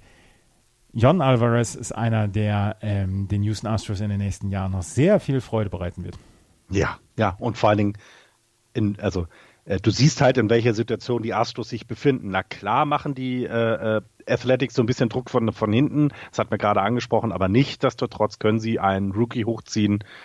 Na, also sie ziehen ihn hoch, das machen sie bestimmt nicht, äh, weil sie es unbedingt äh, wollen, sondern eher, weil sie es mussten und dann, ja, schlägt er auch sofort ein. Und das, äh, das zeigt, wie gut aufgestellt diese Franchise ist. Also das finde ich, also an, an so etwas merkt man das, glaube ich, immer sehr. Ich habe noch ein bisschen was zu den LA Angels, zu den Texas Rangers und auch zu den Seattle Mariners. Ich habe auch was. Die LA Angels, Shohei Otani hat das erste Mal seit seiner Tommy John Surgery Curveballs geworfen. Er hat einen 40 -Pitch, eine 40-Pitch-Session gehabt und hat 10 bis 12 Curveballs gehabt und sein Fastball hat 85 Meilen in der Stunde erreicht. Ähm, dazu hat er eine 8-Hit oder einen 8-Spiel-Hitting-Streak ähm, bei den LA Angels. Also Shohei Otani lächelt wieder. Ja, ja, und ich, ich freue mich auch darauf, ihn wieder werfen zu sehen, weil auch das konnte er sehr gut. Ähm, da freue ich mich der nächste Saison, ähm, wenn er jetzt langsam rangeführt wird, dass, dass, dass er da wieder wirft. Und ich glaube, da werden die Angels noch sehr viel Spaß mit haben. Also kann ich mir sehr gut vorstellen. Was hast du denn zu den Texas Rangers?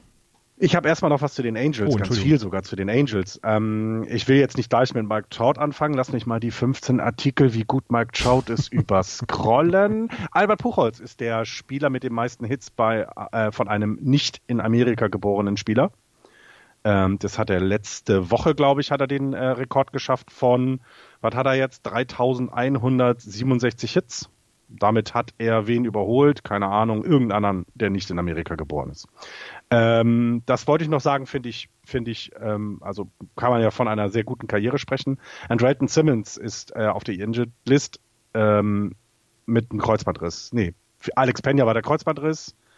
Ähm, Andrelton Simmons bei den A's hat sich den äh, Knöchel mal wieder ähm, wohl gedehnt, ge gezerrt, ge was auch immer, sprained. Ähm, das so die negativen Nachrichten der A's. Kommen wir zu den positiven. Angels. Mike Trout, äh, Angels, Entschuldigung. Mike Trout ist ein sehr guter Baseballspieler. Mike Trout hat es jetzt geschafft, weil als sich das aufgeschrieben hat, hatten sie gerade die Series im Fenway Park. Die Series dort gegen die Boston Red Sox und er hat dort einen Home Run geschlagen und ist damit jetzt in jedem MLB Home Run, äh, Ja. in jedem MLB Park gewesen und hat einen Home Run geschlagen. Ja, in jedem AL-Ballpark. Ja, genau. Nee, every MLB Ballpark steht hier. Hat er? Also äh, der, der Fenway Park war der letzte Ballpark, der ihm noch gefehlt hat. Ja. Also Da so hat eine er- Bucketlist, weißt du. Da hatte er Schmeißt über, da hatte er über 100 At-Bats und hatte keinen Home Run geschlagen. Was, eine irrsinnige Statistik für Mike Trout ist. Ja, ja, weil, wenn man dann weitergeht, ne, also Mike Trout ist wirklich ein guter Baseballspieler. Ich weiß nicht, ob ihr das wusstet, liebe Hörer. Mike Trout hat jetzt ähm, seine achte Saison hintereinander, in der er mehr als 25 Home Runs und 10 Steals hatte. Das klingt jetzt nicht spektakulär. Davon gibt es, also, ne, weil 10 Steals, 25 Home Runs, das kann doch nicht so schwer sein. Doch, das ist schwer. Es ist der erste Spieler in American League History, der das hat acht Jahre hintereinander diese Statistik zu haben. Der vierte erst insgesamt in der, in der MLB. Da sind dann eben so Jungs wie Willie Mays äh, von 65, äh, 55 bis 62 mit acht äh, solcher Saisons hintereinander. Daryl Strawberry, sagt ihr vielleicht auch noch was, der hat neun davon geschafft. Neun Saisons hintereinander mit äh, 25 Home Runs, 10 Stolen Bases. Und der große Wasserkopf hat zwölf. Also Barry Bonds hat es geschafft, von 1990 bis 2001 zwölf Saisons hintereinander mindestens 10 Steals und 25 Home Runs zu haben. Also ist Mike Trout, dort auch wieder in einer sehr renommierten äh, Gesellschaft, was, was diese Statistiken angeht. Und er hat jetzt seinen, 40, seinen 41. geschlagen, glaube ich. Ne? Ich glaube, er ist jetzt schon bei 41. Ich komme da mit dem Zählen nicht mehr mit. Heidi Witzkader, das ist schon, wir sehen da schon echt einen guten Baseballspieler im Moment. Also sollte man mal drauf achten. Ich glaube, da kann man noch viel erleben mit dem. Mike Trout hat jetzt auch schon wieder acht Wins above Replacement gehabt und jetzt wollte ich nochmal gerade gucken. Ähm, er ist jetzt 8,2 Wins above Replacement und es sind noch knapp 40 Spiele. Letztes Jahr hat er 10,2 Wins above Replacement gehabt, aber er ist jetzt schon besser als in seiner 2017er Saison, da hatte er nur 6,6 und er ist besser als in seiner 2014er Saison und er ähm, kommt jetzt ran an seine 2013er Saison und seine beste Saison war 2012, als er 10,5 Wins above Replacement hatte und da ist er nicht mehr ganz so weit davon entfernt. Und wahrscheinlich wären es 9,5 Wins, aber auch das wäre dann mal wieder eine fantastische Saison für, für äh, Mike Trout. Und ja, er ist halt, er ist halt der beste Spieler. Und auch kreuzsympathisch. Und er ist erst 28 Jahre alt. Ne? Hattest du das mitbekommen, als er in Boston war? Ähm, haben, die, ähm, haben die Angels in einem Hotel übernachtet und da war dann auch jemand, der mit seiner Freundin im Hotel übernachtet hat. Er, der, der Typ ist Angels-Fan, seine Freundin ist äh, Red Sox-Fan. Die haben dann tatsächlich, also er ist mit einem Mike Trout-Trikot zum Fahrstuhl gegangen, hat auf den Knopf gedrückt und die Tür geht auf und der Spieler, der sonst dieses Trikot im Stadion steht, spiel, äh, trägt, steht im Fahrstuhl. Hat er gleich erstmal ein Foto gemacht. Fand ich sehr schön. Ja. Ne, das, ne, passiert dir da auch ständig, ne? Du nichts ahnt, läufst du rum und Mookie Betts steht und äh, kauft eine, eine, eine äh, äh, Leberkässemmel, weißt du? Das Ja. passiert ja, Ja, ja. ständig. Die Texas Rangers haben gestern Josh Hamilton in ihre Rangers Hall of Fame eingeführt und er hat zum ersten Mal seit 2016 mal wieder einen Platz gesehen. Er hat ja, ist ja zurückgetreten, nachdem er in den letzten Jahren kaum noch ein Bein auf dem Boden bekommen hat, nachdem er Verletzungsprobleme hatte. Er hatte eine sehr, sehr, ähm, ja, sehr, sehr illustre Karriere. Er war ja eins der größten Talente überhaupt. Dann hatte er Alkohol- und Drogenprobleme, kam dann nach langer Verletzung und nach ähm, Rehab kam er wieder zurück, hatte dann nochmal eine gute Zeit bei den LA Angels und dann ähm, kam er zurück zu den Texas Rangers und ähm, ja, er ist jetzt bei den Rangers in die Hall of Fame eingeführt worden. Sehr verdient. Und dann Die Rangers hatten aber noch schlechte Nachrichten diese Saison Ja. mal. Also neben dem Schönen, was du gesagt hast, es gab wohl vor ein paar Wochen, vor ein paar Monaten einen, einen schlimmen Vorfall im Stadion, dass ein Rangers-Fan sehr rassistisch, äh, rassistische Beleidigungen wohl äh, ähm, ausgesprochen hat und gegen gerade gegen Latinos, also gegen Latein- oder südamerikanische Menschen. Und vor, vor ihm saß wohl eine Familie mit Kindern, also nicht jetzt irgendwelche Erwachsenen nur, sondern mit Kindern. Und ähm, das ist zum Glück aufgeklärt worden und ähm, die haben ihn jetzt äh, quasi ähm, äh, das, der darf nie, nicht mehr ins Stadion kommen. Also der hat jetzt tatsächlich wohl ein lebenslanges Stadionverbot bekommen, ähm, weil er so beleidigt hat. Und ich finde, das ist in, gerade in den Zeiten jetzt ein sehr schönes Zeichen, dass da ganz knallhart durchgegriffen wird, wenn so ein Idiot da meint, er soll, er soll sowas tun. Die Seattle Mariners haben im Dezember ähm, mit den New York Mets damals einen heftigen Trade eingegangen oder sind sie einen, einen heftigen Trade eingegangen. Sie, sie haben damals Edwin Diaz und ähm, Robinson Cano zu den New York Mets gegeben, die Probleme haben in dieser Saison. Aber sie haben damals zwei Prospects bekommen für ähm, Diaz und Cano. Das waren Jared Kalenic und Justin Dunn und beide haben das, ähm, die Farm der Seattle Mariners derzeit, der, derart verstärkt, dass die Farm der Seattle Mariners jetzt zu den Top 10 in der Liga gezählt wird. Und sie sind beide wirklich herausragend gut. Jared Kellenick wird als das Top-Prospect der Seattle Mariners ähm, geführt und Justin Dunn auf Platz 5 laut MLB.com. Und die Farm hat sich dramatisch verbessert in den letzten Monaten und es gibt wieder Hoffnung für die Seattle Mariners für die nächsten Jahre. Ja, also und wenn man sich dann die Mannschaft nochmal anguckt, wenn man nochmal genau drauf hört, also ich finde auch jemanden äh, wie Kyle Sieger ist schon, ist schon ein ziemlich guter Junge, den sie da in den Reihen haben. Ne? Also das ist, das ist schon, das, ich glaube, die, die, die haben die Chance, da was aufzubauen und das haben sie sehr gut mit so einem Trade ja nun auch unterstützt. Ja, absolut. Ähm, finde ich auch, finde ich gut. Und das sind nicht nur die beiden, Evan White zum Beispiel, Cal Raleigh, äh, Justice Sheffield, Kyle Lewis. Also es sind einige Prospects bei den Seattle Mariners, die für die nächsten Jahre Hoffnung versprechen.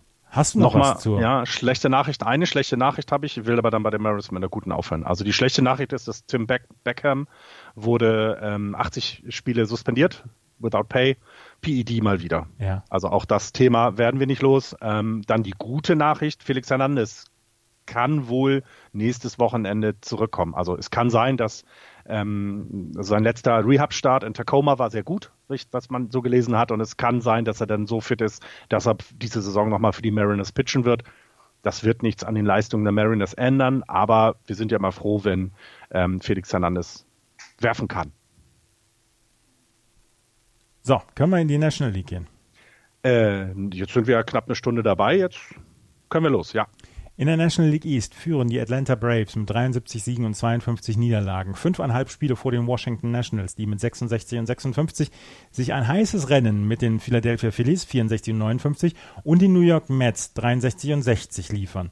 Dazu kommen natürlich dann auch die Chicago Cubs und die Milwaukee Brewers und die San Francisco Giants, sogar noch die Arizona Diamondbacks. Also das Playoff-Rennen ist wild. Und ich sage es dir und ich hoffe sehr darauf, dass wir dieses Jahr bis in die letzten Tage ein Rennen von drei oder vier Teams haben um die letzten beiden Wildcard-Plätze.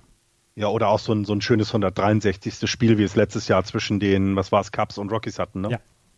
Also sowas ist natürlich, wäre auch schon sehr schön. Ja, macht es wirklich spannend in dieser Liga. Ähm, auch eben, weil, finde ich, die East ja sehr gute Teams hervorgebracht hat dieses Jahr. Ähm, und, und dass da ja nicht unspannender wird. Ne? Wenn du das anguckst, es sind für den, von den Nationals sind es nur noch fünfeinhalb Spiele oder sind es noch fünfeinhalb Spiele, wie auch immer man das sagen sollte. Ähm, das heißt, auch dort ist ja die Chance, dass du vielleicht nochmal die Braves äh, seitens der Nationals ein bisschen angreifen wirst. Ähm, ich sehe es jetzt nicht als, also wie wir es äh, eben besprochen haben mit den Ace und den Astros, nicht an, dass die das auch wirklich nochmal schaffen sollten. Aber die Braves können sich halt auch nicht ausruhen. Ne? Die können jetzt nicht sagen, wir machen jetzt, äh, wir bereiten uns jetzt langsam mal auf die Playoffs vor, sondern die müssen ja ihre Serien gewinnen und gerade die Serien gegen diese Gegner direkt. Ne? Sie haben noch, was haben wir hier, sieben Spiele gegen, gegen ähm, die, also die Nationals haben noch sieben Spiele gegen Atlanta. Das heißt, Achso, Atlanta dann ja auch. Das ist eine tolle Rechnung, ne? Wenn Atlanta, ja, also ähm, Atlanta hat auch noch sieben Spiele gegen Washington. Das heißt, theoretisch könnte man in so einer Serie den Vorsprung ja äh, sehr gut, sehr gut schrumpfen lassen und ähm, dann ja müssen sich die Braves ein bisschen, wir müssen echt aufpassen, ne? Finde ich. Also Nationals waren ja wirklich sehr gut in den letzten Monaten. Die Atlanta Braves haben Ender in Seattle verloren. Ja. Der muss vier bis sechs Wochen auf die Injury List nachdem er sich eine Zerrung geholt hat ähm, während des Base Runnings am Freitag. Und es ist die zweite größere Verletzung für Ender Theater, der im, am 27. Juli von einer größeren Verletzung zurückgekommen war, die ihn 55 Spiele ausgesetzt hat. Insiate neben Nick Markakis, Austin Riley und Dansby Swanson einer der vier Spieler, einer der, einer der vier Core-Spieler, die den Atlanta Braves fehlen. Aber wenn man sich das, wenn man sich die Statistiken der letzten 30 Tage anschaut bei den Atlanta Braves in der Offensive, stechen vier Namen heraus, die im Moment das komplette Team tragen. Ronald Acuna Jr., Ozzy Albies, Jared Donaldson und Freddie Freeman. Alle vier haben im Moment offensiv fantastische Statistiken. Allein in den letzten 30 Tagen. Äh, Ronald Acuna Jr. in 116 At-Bats 38 Hits. Ozzy Albies in 114 At-Bats 38 Hits. Jared Donaldson Josh oder Jared? Josh Donaldson. Josh Donaldson, Entschuldigung. Josh Alles Donaldson gut. in den letzten 100 At-Bats 31 Hits, Freddie Freeman in seinen letzten 97 At-Bats 33 Hits. Die vier schultern im Moment die komplette Offensive der Atlanta Braves und das tun sie sehr gut und das, das tun sie so gut, dass die Atlanta Braves im Moment fünfeinhalb Spiele vor den Washington Nationals sind und wahrscheinlich das zweitbeste Team im Moment der äh, National League sind. Genau, und das auch, genau, und das auch zu Recht. Und ähm, sie, sie, sie hatten eben so ein, ja, einen kleinen Durchhänger, sage ich mal so, um es mal so zu sagen, was aber auch damit zusammenhing, dass zum Beispiel Mike Fultinevic nicht da war. Der war längere Zeit verletzt. Der ist jetzt wieder zurück in der, in der, ähm, in der Rotation. Das tut schon mal sehr, sehr gut, glaube ich. Sie hatten sich ja mit äh, Dallas Keikel sehr schön äh, ähm, ähm, ähm, ähm, verstärkt ähm, zur Trading Deadline oder vor der Trading Deadline. Das heißt, das ist jetzt schon, finde ich, eine ziemlich gute Starting Lineup, die sie da zusammen haben. Sie haben ja auch Mark Melanson geholt von den Giants ähm, als ähm, als ihr Closer jetzt. Das ist sehr gut.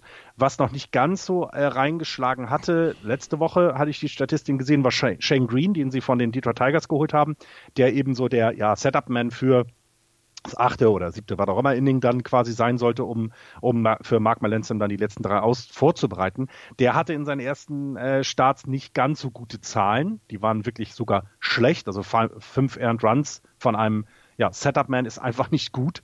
Ähm, aber ich glaube, auch das wird sich noch, äh, wird sich noch legen. Also die werden da noch weiter Spaß an ihn haben.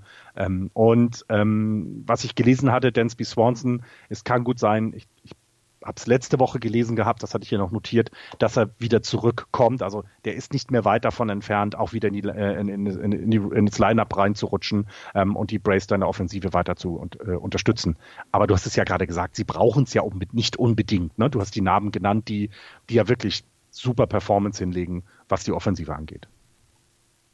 Die Atlanta Braves also im Moment dann mit fünfeinhalb Spielen Vorsprung vor den Washington Nationals. Und die sind ja auch so ein bisschen eine Geschichte der letzten Wochen und Monate. Die haben ähnlich wie die Cleveland Indians wirklich performt, um dann wieder sich in diese Position zu bringen, dass sie jetzt dort stehen, wo sie stehen. Und ähm, die Washington Nationals hoffen darauf, dass jetzt Max Scherzer bald zurückkommt.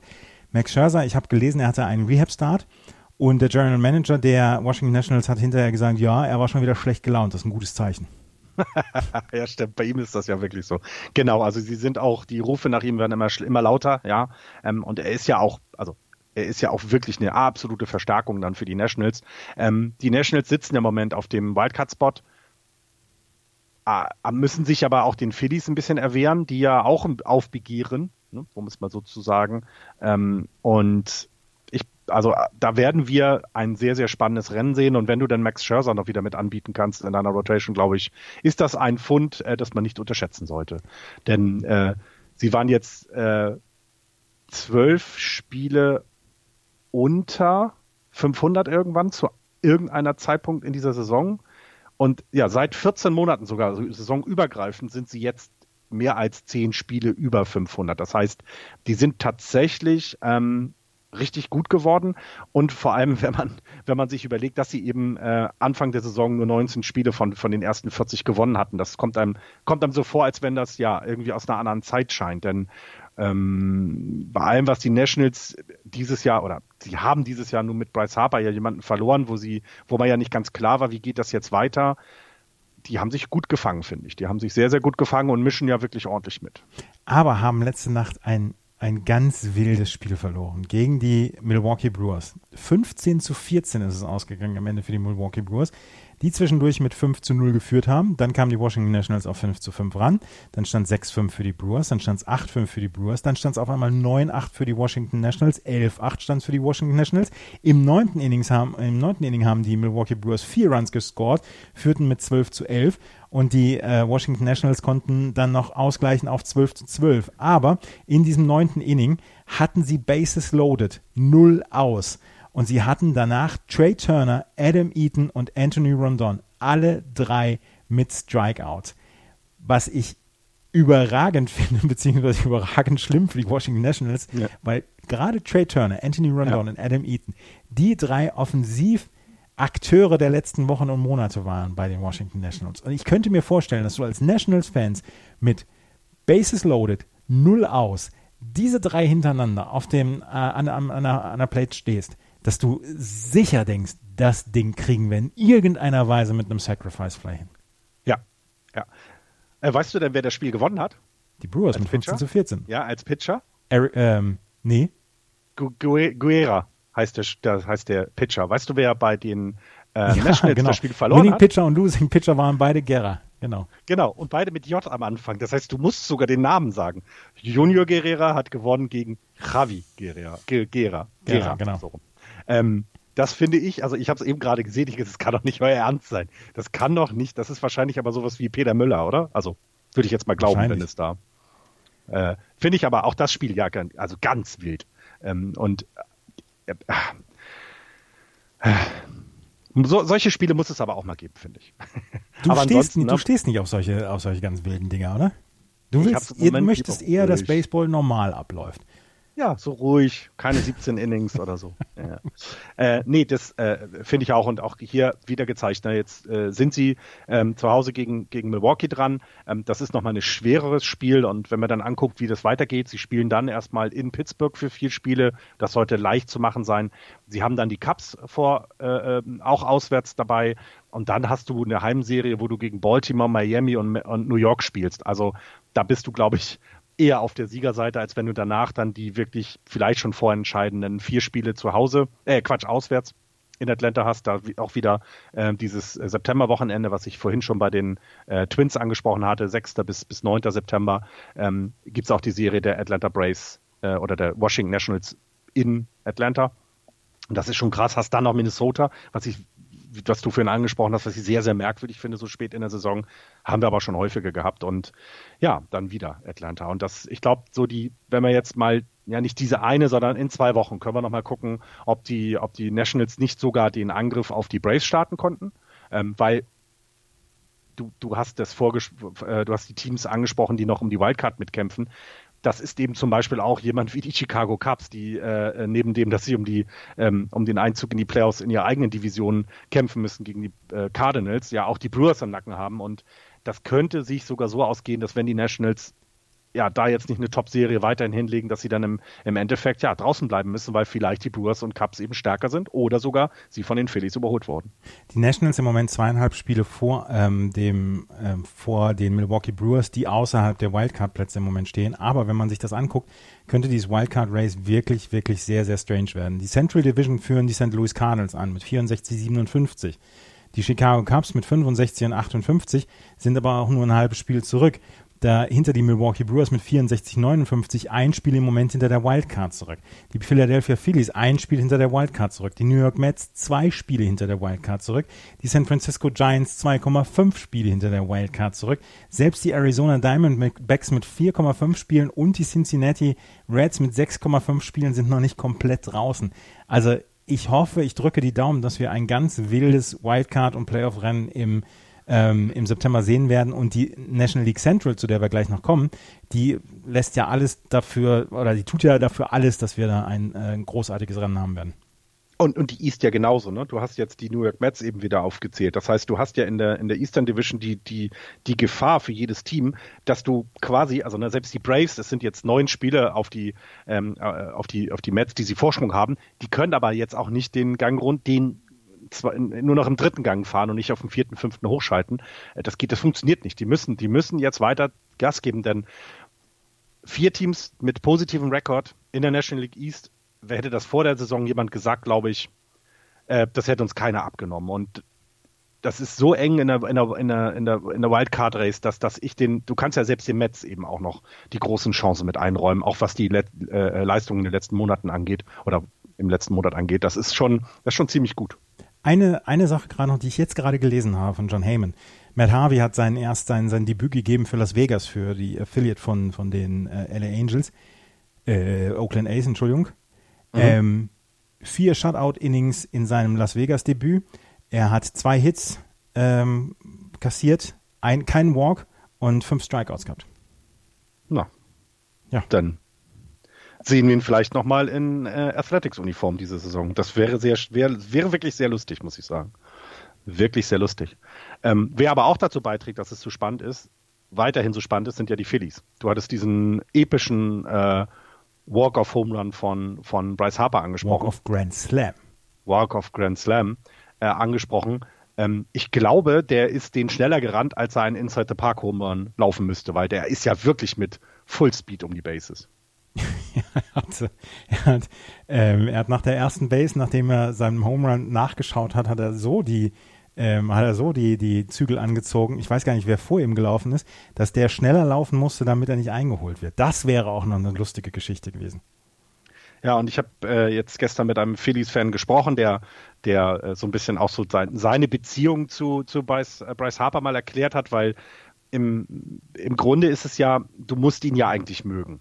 Also das klingt jetzt bescheuert, aber das ist ja schon der Trade gewesen oder die, das Signing gewesen, dass deine Franchise eben genau den Schritt nach vorne bringen soll. Und ähm, ich, so das Gefühl ist eben, dass es genug Phillies-Fans gibt, die einfach nur auf das Salary gucken und das merkst du ja auch. Also das Publikum ist ja sehr anspruchsvoll dort, dass du halt ganz schnell auch mal, ne, wir haben das gehabt, dass ganz am Anfang der Saison der Trainer ausgebuht wurde, weil er einen Pitcher zu früh genommen hat, deren Meinung nach. Und ähm, hier eben auch, Bryce Harper hatte auch schon Buhrufe gegen sich. Und du möchtest ja eigentlich, dass er funktioniert. Und er scheint ja, er scheint ja auch ein, ein sehr emotionaler Mensch zu sein. Wenn du genau diesen, na, diesen Walk-Off gesehen hast, da ist ja nicht, das ist ja kein normaler Walk-Off gewesen, sondern der, der, der sprühte ja vor Energie danach, dass, dass man wirklich sehr selten, so, sieht man so sehr selten. Und ich drücke die Daumen, dass das da gut geht bei den Phillies. Ich würde es, würde es denen auch gönnen. Ähm, und sie tragen ja auch eben dazu bei, dass es so wahnsinnig spannend wird. Ne? Die Philadelphia Phillies haben allerdings äh, Verletzungsprobleme. Wir ja. haben über David Robertson schon gesprochen. Der musste sich jetzt einer, ähm, einer Tommy John Surgery unterziehen und wird wahrscheinlich auch noch die komplette Saison 2020 ausfallen, nachdem er vor der Saison, dieses, dieser Saison, hat er einen Zwei-Jahres-Vertrag bei den Phillies unterschrieben. Und das ist wirklich bitter für einen der zuverlässigsten Reliever der letzten Jahre. Und Jake Arrieta ist auch aus der, ähm, aus der Saison beziehungsweise aus der Rotation raus.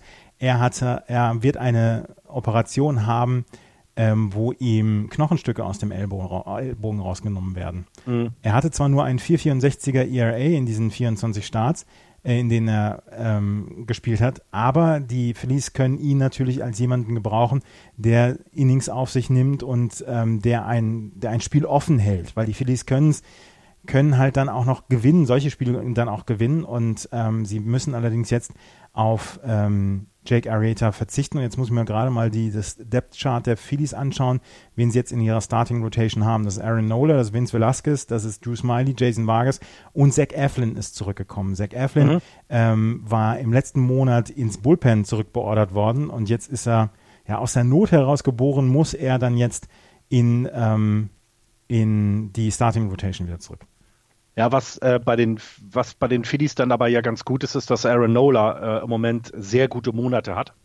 Ähm, äh, der hat im August äh, hatte ich jetzt gerade gelesen. Im August hat er nur ein ERA von, äh, wo ist er denn da vorne? 2,37. Ne? Der hatte ja damals, hatte einen sehr schlechten Start. Also im April ein 6er ERA, im Mai dann 2,7, aber im Juni schon wieder 4,3. Also sehr nicht, nicht, äh, nicht, nicht stetig genug. Das hat er jetzt seit Juli mit 2,52 und jetzt im August mit 2,37. Und wenn man das eben sogar runterbricht auf die letzten sieben äh, Tage, es ist in dem Fall, dann hat er, äh, äh, hat er sieben Innings pitched und ein 1,29er ERA, in den letzten 15 Tagen zwei 37er ERA. Also das ist, also das, er, er trägt dazu bei, dass, ähm, dass die Phillies jetzt eben, ja, doch auch vielleicht diese, diese, diese Verletzung von, von Jack Arrieta noch ein bisschen auffangen können, denn der ist jetzt wieder da, wo er, wo ihn viele ja auch diese Saison gesehen haben, muss man ja auch deutlich sagen. Die Erwartungen an ihn waren ja schon, waren ja hoch genug oder waren sehr hoch und äh, gerade zahlt es ihn zurück mit guten Starts.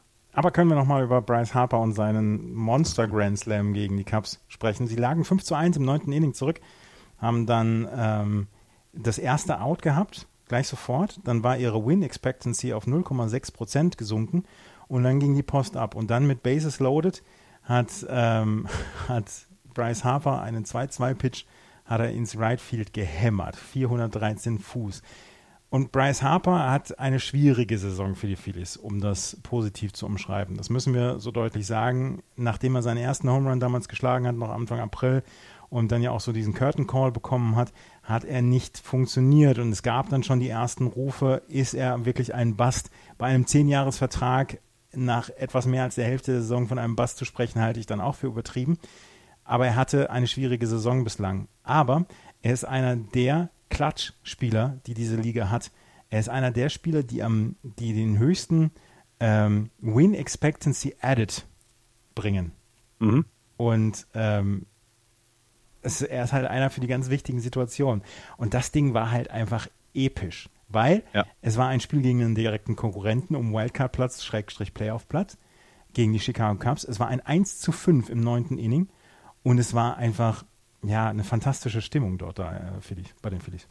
Und vielleicht ne, sind das eben genau solche Spiele, die dich dann nochmal, ne, die diesen, diesen, dich diesen Punkt weiterbringen lassen. Ne? Also ähm, wir haben es ja erwähnt, seit, seit Andrew McCutcheon aus der Lineup raus ist, äh, seit er auf der Injured List ist, war ja irgendetwas verloren gegangen in diesem Team. Das kann man nicht genau fassen. Ähm, Andrew McCutcheon hat eine wirklich gute Saison gespielt, denn wir hat das bei ihm ja auch schon öfter erwähnt, der brauchte ja einfach nur auf Base kommen. Der konnte sich alles in Ruhe angucken als Leadoff-Hitter, konnte gemütlich die Pitches sehen und die nur, nur die nehmen, die er wollte und die er braucht. Ähm, der, der fiel dann weg und da gab es dann schon so einen leichten Knick. Die Phillies haben auch noch ihren Betting-Coach äh, äh, rausgeworfen, äh, Hitting-Coach rausgeworfen und haben äh, einen neuen eingesetzt. Ähm, und so ein bisschen muss man dann ja sagen, liegt es vielleicht auch an ihm, also an dem neuen Hitting-Coach, dass, dass, die, dass die Phillies jetzt eben so, so, so gute Serien hingelegt haben. Ne? Das, das ist dann immer so ein bisschen schwierig, das vielleicht an nur einer Person festzumachen, aber seitdem der da ist, geht es auf jeden Fall schon mal besser. Aber ich, die Phillies finde ich super schwer einzuschätzen weiterhin, wenn du dir das anguckst für den, für den Rest der Saison. Also sie, sie haben eine ähm, Playoff-Wahrscheinlichkeit nur von nur 13 Prozent derzeit. Ähm, die äh, Mets zum Beispiel, die im Moment ja in den Rekord noch dahinter liegen, haben eine 37-prozentige Wahrscheinlichkeit.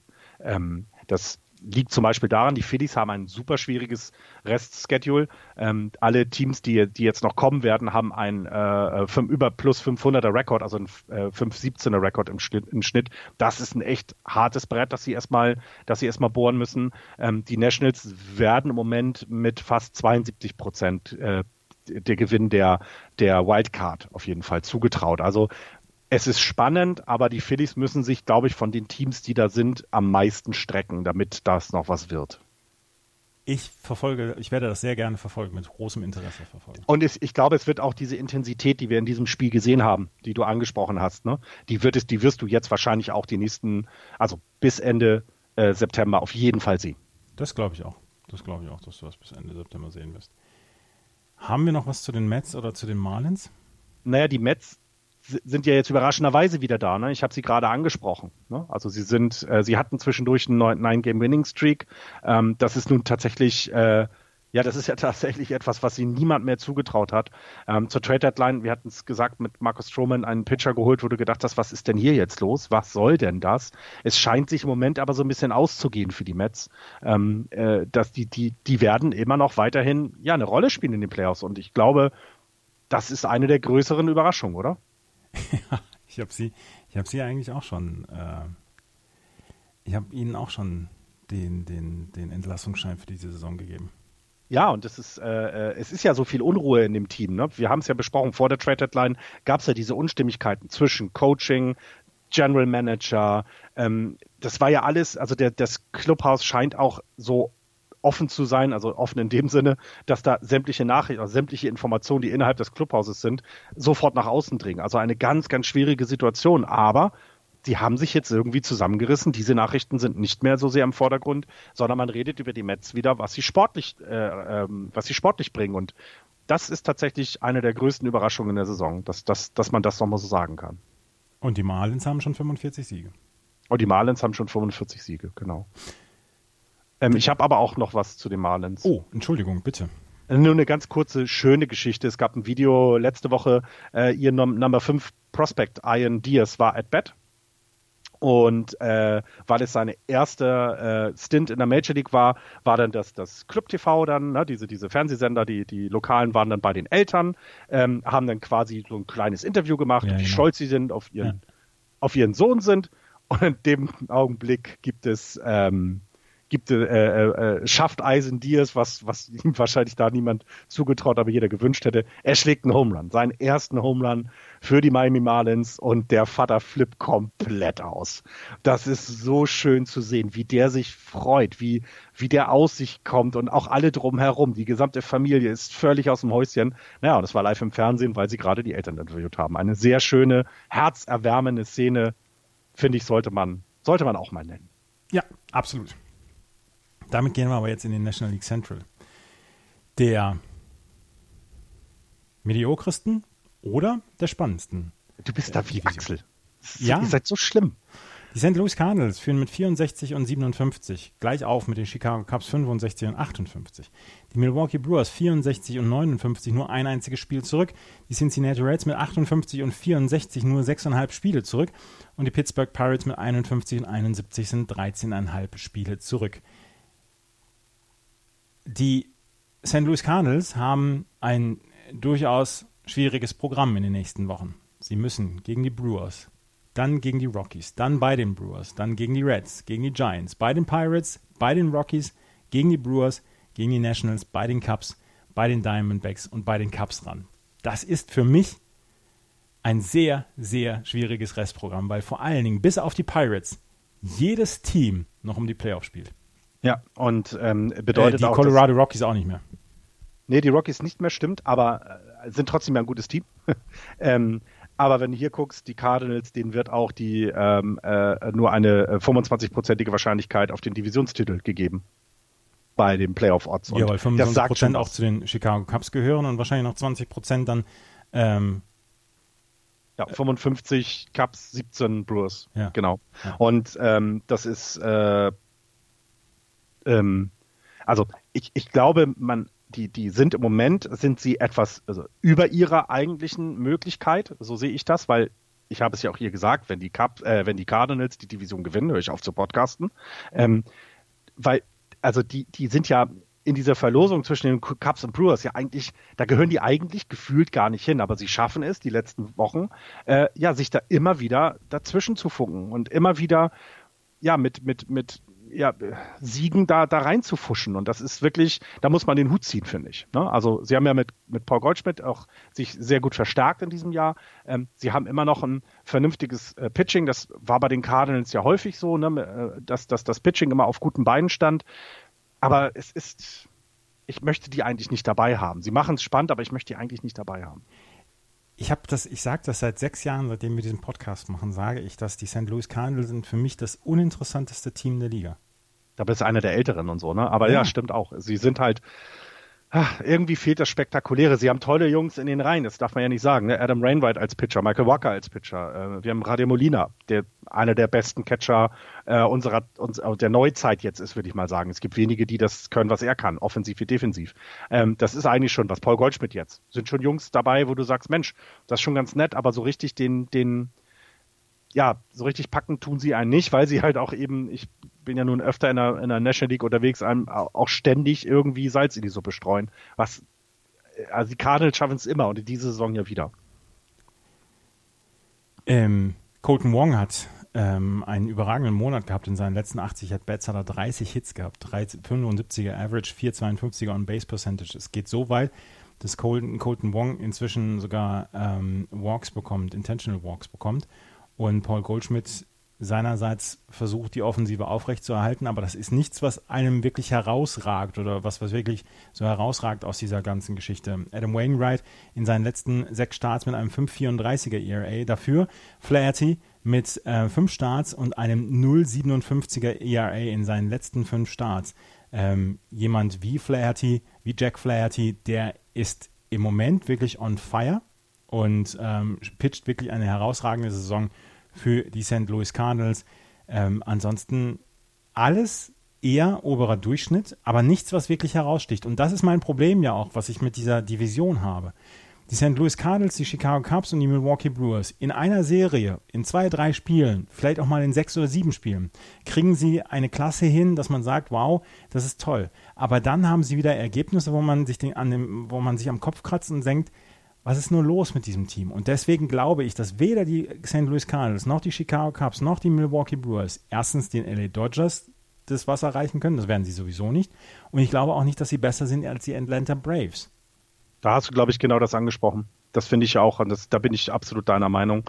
Ähm, diese drei Teams wirken für mich im Moment nicht stark genug, um sich gegen die Braves durchzusetzen und überhaupt kein nicht ansatzweise stark genug, um gegen die Dodgers. Äh, das also wäre für mich ein klassischer Sweep, was die Dodgers dann gegen egal welches dieser drei Teams schaffen.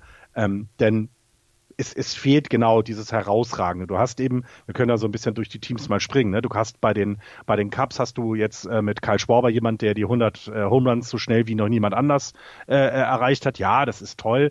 Du du hast ja eigentlich ein Team. Also ich finde das Infield immer noch klasse von den Cups mit Bias und äh, Bryant und und Rizzo und und wie heißt das Second Baseman habe ich vergessen. Ähm, hier Ben Sobrist, ne? Nee, ähm, der John, ist verletzt gewesen. Äh, Egal. Bias und der Shortstop ist dann? Javi Bias ist im Moment Shortstop. Second Base ist ähm, Ian Happ. Happ, genau. Also auch ein Top-Infield, äh, äh, Infield, finde ich. Ähm, die Cubs haben gute Werfer, alles, alles in Ordnung. Es fehlt mir der Biss. Also, das klingt jetzt sehr vorwurfsvoll, ne? Es fehlt so ein bisschen, finde ich, ich, ich weiß es nicht. Es, es fehlt, bei den Cubs fehlt mir ganz stark diese, ja, ja, die Intensität, nennen wir es mal so, nicht der Biss, sondern Intensität. Es, es, es wirkt alles sehr normal. Es wirkt nicht, es wirkt nicht, als wenn sich alle super anstrengen. Ähm, das klingt gemein, aber es hat natürlich auch was damit zu tun, dass diese Last der Championship, der nicht gewonnenen Championship über 193 Jahre auf ihn lag und das jetzt weg ist. Und du hattest es damals ja so schön gesagt, die Carbs sind jetzt einfach einfach ein Baseballteam, wie jedes andere auch. Und das hat genau, ich glaube, genau das beschreibt auch die Saison, finde ich, von den Cubs dieses Jahr. Sie sind eben ein Baseballteam, mehr nicht. Was mich so wundert, ist, Joe Madden ist ja auf dem Hot Seat. Also es wird ja, es wird ja gemunkelt und gemutmaßt, dass er vielleicht nach dieser Saison von seiner, äh, von seiner Aufgaben entbunden wird. Er ist 65 Jahre alt, er kann dann auch in Rente gehen. Er sieht nicht aus wie ein 65-Jähriger. Der wird noch weitermachen, der wird definitiv weitermachen. Oh, macht er dann aber bei den Cups weiter? Das ist die Frage. Das ist die richtige Frage, genau. Das weiß ich auch noch nicht. Das würde ich jetzt auch eher bezweifeln, gerade weil die, die im Front Office sind ja nicht doof. Also die wissen ja, die wissen ja, dass, dass, dass da jetzt gerade irgendetwas fehlt. Ich, wir wissen alle, was für ein toller Manager Joe Madden ist.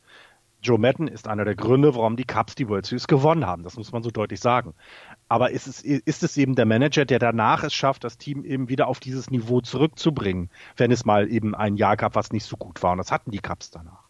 Ähm, und vielleicht ist das, ist genau das die Stelle, an der du drehen musst. Denn aufgestellt, finde ich, sind die ähm, sind die sind die Cups ja immer noch hervorragend. Da kann man über die Mannschaft kann man ja eigentlich nicht meckern, finde ich. Wir ne? haben damals darüber gesprochen, dass das eine Dynastie wird und dafür, ja, sie haben immer die Playoffs erreicht, aber dafür ist das zu wenig, was sie seit 2016 gemacht haben. Ja, ich glaube aber, der Baseball von heute nicht mehr, also das muss ich jetzt eben genau anhand der Cups mal vielleicht dann auch bewerten.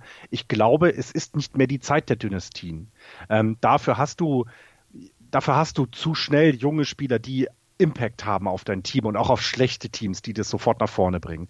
Dadurch hast du eben mit der Free Agency jetzt eine Möglichkeit, dass dein Team nicht zusammenbleibt. Es kann eben sehr gut sein, dass deine Top-Spieler sagen, hey, bei euch verdiene ich nur das Minimum oder ich bin eben jetzt, jetzt möchte ich meinen Marktpreis testen. Ähm, ich, ich erinnere nur daran, war das Mookie Betts, der kein, der nächstes Jahr Free Agent wird bei den Red Sox? Oder was? Äh, Jackie Bradley Jr. Saison, Betts war das, ne? Mookie Betts nach der nächsten Saison. Ja. Genau, und ich gehe ganz fest davon aus, dass der den Markt sich erstmal angucken kann. Und auch völlig zu Recht, denn er ist ein fantastischer Spieler und er möchte auch für diese fantastische äh, Leistung auch bezahlt werden. Und die Red Sox können das eventuell nicht. Und bei den Cubs ist es, und das bei den Cubs ja auch ähnlich, ne? Sie müssen eben gucken. Sie können sich nicht mehr so verpflichten, denn auch die haben eine Payroll. Ich hatte es vorhin erwähnt, die Cubs sind im Moment das zweiteuerste Team in der Liga. Das wird sich zum Ende des Jahres vielleicht noch ein bisschen verändern, dann sind sie vielleicht nur das drittteuerste, aber die haben schon eine ordentliche Payroll. Und ich glaube, genau da liegt es, daran liegt es auch, dass du nicht mehr diese, diese Dynastien aufbauen kannst.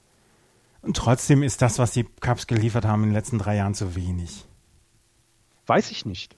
Ist das haben, zu wenig, dreimal in einer starken Division die Playoffs zu schaffen? Sie ist haben die zweitmeisten Siege in der gesamten Liga in den letzten drei Jahren. Das muss man dazu sagen, absolut.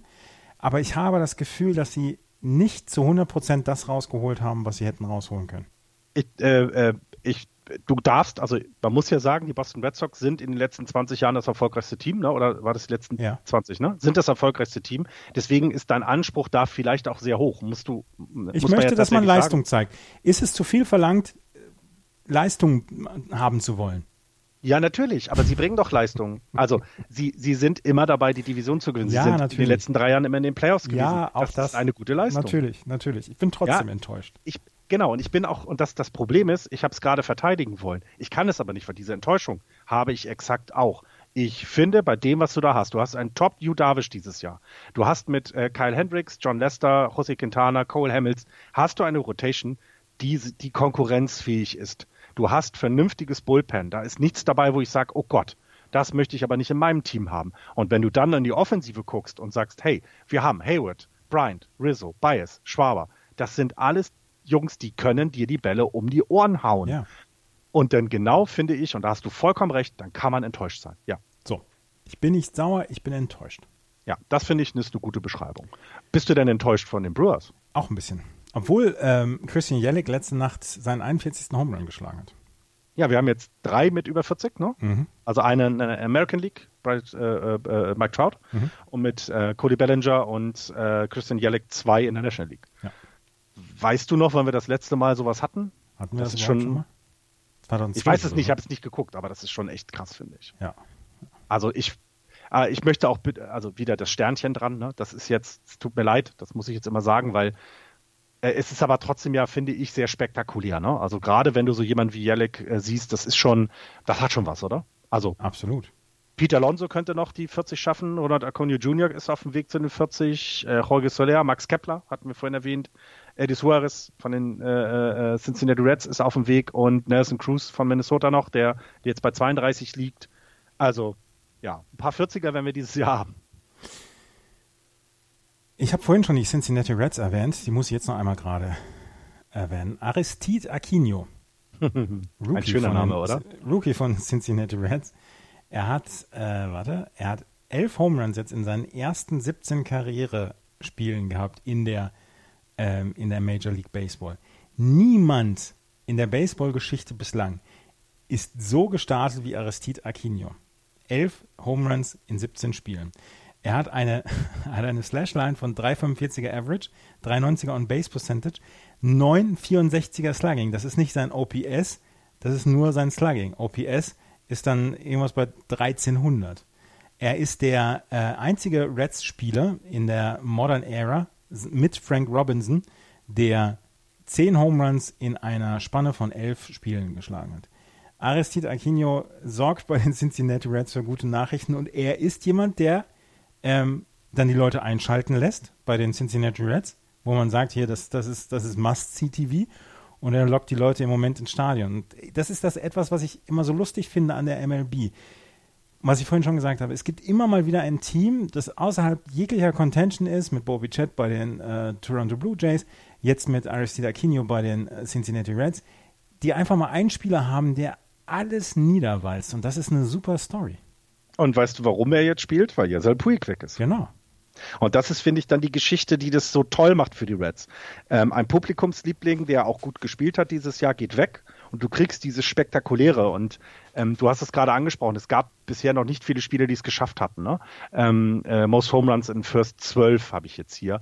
Ähm, du hast zum Beispiel dieses Jahr noch dabei Jordan Alvarez von den Astros, der schon sieben äh, der sieben Home Runs in seinen äh, äh, ersten zwölf Spielen geschafft hast. Trevor Story hatte äh, 2016 auch sieben. Aber dann ist schon Dino Restelli, der sagt dir was, der hat bei den Pirates 1949 das geschafft. Na, den hast ja nur du live gesehen, ich ja nicht. Und den habe ich noch live gesehen. Ne? Dann haben wir noch Trey Mancini, der äh, in der Spanne 2016, 2017, also diesem Wechsel, äh, dann hatte, der Ende 2016 angefangen hat und 2017 weiter dann eben sieben Home Runs auch geschafft hat. Das ist aber eben etwas, was ja, was ich jetzt auch gerade meinte, warum es so schwer ist, eine Dynastie aufzubauen. Jetzt kommt so ein, so ein Typ hoch, der ist jetzt nicht mehr der Jüngste, also er ist keine 20 Jahre alt, er ist 25 Jahre. Ähm, das heißt, ähm, der ist schon etwas länger auch in der in der äh, äh, in Affiliates bei den bei den Reds unterwegs. Es war eben, ich glaube, nicht sein erster At-Bat, auch den er hatte. Er war wohl schon ein, zwei Mal oben in der Liga, aber eben noch nicht so richtig. Und jetzt, ja, klickt das auf einmal, wie Axel so schön letzte äh, äh Sendung gesagt hat, dass das klickt aber so sehr, dass die Leute, wie du es wie du's meintest, zum einen Bock haben, in das Stadion zu gehen und zum anderen natürlich auch das Team jetzt ja immer noch irgendwo quasi mit rumspukt, wenn es um Playoffs geht. Also du kannst sie nicht komplett rausrechnen. Es ist unwahrscheinlich, dass es passieren wird, aber du, du nimmst sie mit da rein und das finde ich, das finde ich toll, das finde ich klasse. Und die Reds gefallen mir dieses Jahr wirklich gut, sind eine der positiven Überraschungen, finde ich, in, in der National League. Hast du was den Pirates? Äh, das ist nur, nur Schlechtes und ich möchte das, also die Pirates haben wohl richtig, richtig Probleme. Ich habe äh, Artikel gelesen, die habe ich gestern auf der äh, in der Zugfahrt, äh, äh Quatsch, auf der Busfahrt äh, nach Hause gelesen. Äh, habe leider den Link da nicht reingepackt und das ist wohl wirklich übel. Also es gibt wohl im Bull, im, also im, im Dugout, im Clubhouse ständig Diskussionen, ständig wird werden Dinge hinterfragt. Es gibt Pitcher, die äh, sollen eine Pause machen, machen es nicht, dann kriegen sie eine Strafe dafür. Also es scheint echt drunter und drüber zu gehen bei den Pirates, was wirklich in einer Saison, in der es schon nicht gut läuft, brauchst du sowas ernsthaft nicht. Und bei denen scheint echt dieses eine sehr, ein sehr, sehr verschenktes Jahr zu sein. Ähm, Nochmal Glückwünsche an Chris Archer. Gehen wir in die National League West. Die LA Dodgers führen mit 82 Siegen und 43 Niederlagen. Sie können jetzt schon ihr ihre Rotation aufstellen für die Playoffs. Dahinter 18,5 18, Spiele die San Francisco Giants 63 und 61. Dahinter die Arizona Diamondbacks 61 und 63, die San Diego Padres 57 und 65 und die Colorado Rockies auf dem letzten Platz 56 und 67. Wir fangen an mit einer schlechten Nachricht, die uns aus den aus dem Hause der Dodgers erreicht. Julio Urias ist für 20 Spiele suspendiert worden wegen einer Verletzung der Major League Baseball Joint Domestic Violence, Sexual Assault and Child Abuse Policy, wie die Liga ähm, am gestrigen Samstag dann announced hat. Er ist auf einem, ich glaube, auf einem Supermarktparkplatz ist er mit einer Frau aneinander geraten. Das ist schon ein paar Monate her. Und jetzt gab es die Verhandlung und jetzt hat er schon fünf Spiele abgesessen, 20 Spiele kommen, sind insgesamt. Ob er Postseason eligible ist. Das steht noch nicht fest. Das wird wohl nur von Fall zu Fall ähm, verhandelt. Jemand, der für die Postseason ineligible, ineligible ist, ist Odubel Herrera zum Beispiel von den Phillies. Mhm. Der ist ja 80 Spiele gesperrt worden wegen dieser Domestic Violence Geschichte. Aroldis Chapman damals, der war eligible für die Playoffs. Also es wird von Fall zu Fall entschieden bei der MLB, ob jemand in die Playoffs mit rein darf oder nicht. Julio Urias, der in den letzten Wochen und Monaten immer zwischen Starting Pitching und dem Bullpen bei den ähm, Dodgers, Dodgers heißen sie. hin und her geswitcht ist. Für den wäre es erstens ein schwerer Schlag, zweitens verdient. Ich habe nichts dagegen, Leute so lange wie möglich zu sperren, wenn sie gegen solche Gesetze verstoßen. Absolut und ich finde es auch gut, dass es da diese Regelung gibt.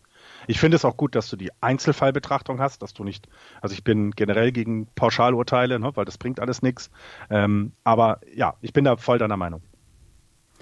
Rose Chapman und Roberto Osuna waren ähm, Fälle. Roberto Osuna ja letztes Jahr bei den Houston Astros, wo wir noch darüber gesprochen hatten. Genau. Dass genau. die äh, Astros gesagt haben, ey Leute, ernsthaft können wir, oder hier, J äh, Justin Verlander hatte das damals gesagt, können wir mit so jemandem umgehen und sie konnten es, aber die Astros sind dann ja gegen die Boston Red Sox ausgeschieden. Richtig. Hast du sonst noch was zu den Dodgers? Weil ich habe im Moment nicht viel zu den Dodgers. Naja, Cody, Cody Bellinger haben wir angesprochen. Aber ist jetzt überholt worden im, im Windsor Buffalo Placement Wert von diesem Mike Trout. Ja, dieser Mike Trout ist aber auch einer der besten Spieler, die, je, äh, die wir hier sehen werden. Aber ja, ähm, was man bei den, ähm, bei den Dodgers nochmal sagen muss, ähm, Junjin Ryu spielt eine fantastische Saison. Also, ne, wir sind jetzt, äh, wir haben 148 Innings von ihm gesehen, wie viele Walks hat er jetzt? Was meinst du? Fünf? 18. 18. Also, es ist okay. es ist immer noch völlig in Ordnung. Also, äh, äh Kenta Maeda hat Ich 43. verlange mehr. Ja, ich weiß. Äh, Clayton Kershaw hat oder wird Sandy Koufax in allen Statistiken äh, überholen jetzt, die, die, die wo gibt, weil er wirklich tatsächlich äh, wieder zurück zu seiner alten Stärke ist, fährt jetzt mit einem 263er ERA äh, durch seine, was hat er, 21 Starts, das kann sich super sehen lassen. Ähm, die sind, also gerade ausgeruht in die Playoffs gehen. Ähm, das hatten wir in den letzten Jahren ja nicht so. Der war ja immer ein Inningenfresser. Ähm, äh, also diese Starting Rotation, die die ähm, Dodgers aufbringen können in den Playoffs, Rio, Kershaw, Maeda, Bueller, Hill, möchte ich alle nicht haben. Also möchte ich, gegen die möchte ich alle nicht werfen. ähm, selbst so dann jemand wie äh, Ross Stripling, der auch schon zwölf Starts hatte, der hat halt quasi ein 3,64er ERA. Äh, ja, aber dann kommt halt das Bullpen und ja, es ist es ist, es ist die Maschine, die du schlagen musst dieses Jahr. Das ist tatsächlich ich glaube so. auch, dass sie, und sie sind, sie sind ein halbes Spiel hinter den New York Yankees und den LA Dodgers traue ich dieses Jahr deutlich mehr zu und habe deutlich mehr Angst vor den Dodgers als vor den Yankees. Ja, die, die Dodgers werden, also die National League definitiv gewinnen. Das ist, das, da braucht keiner mir irgendwelche Argumente bringen. Die nehme ich alle nicht für, für voll. Sie werden das schaffen und es ist halt wirklich einfach nur die Frage, wie sie in der World Series performen werden. Und ich sage es seit Anfang der Saison.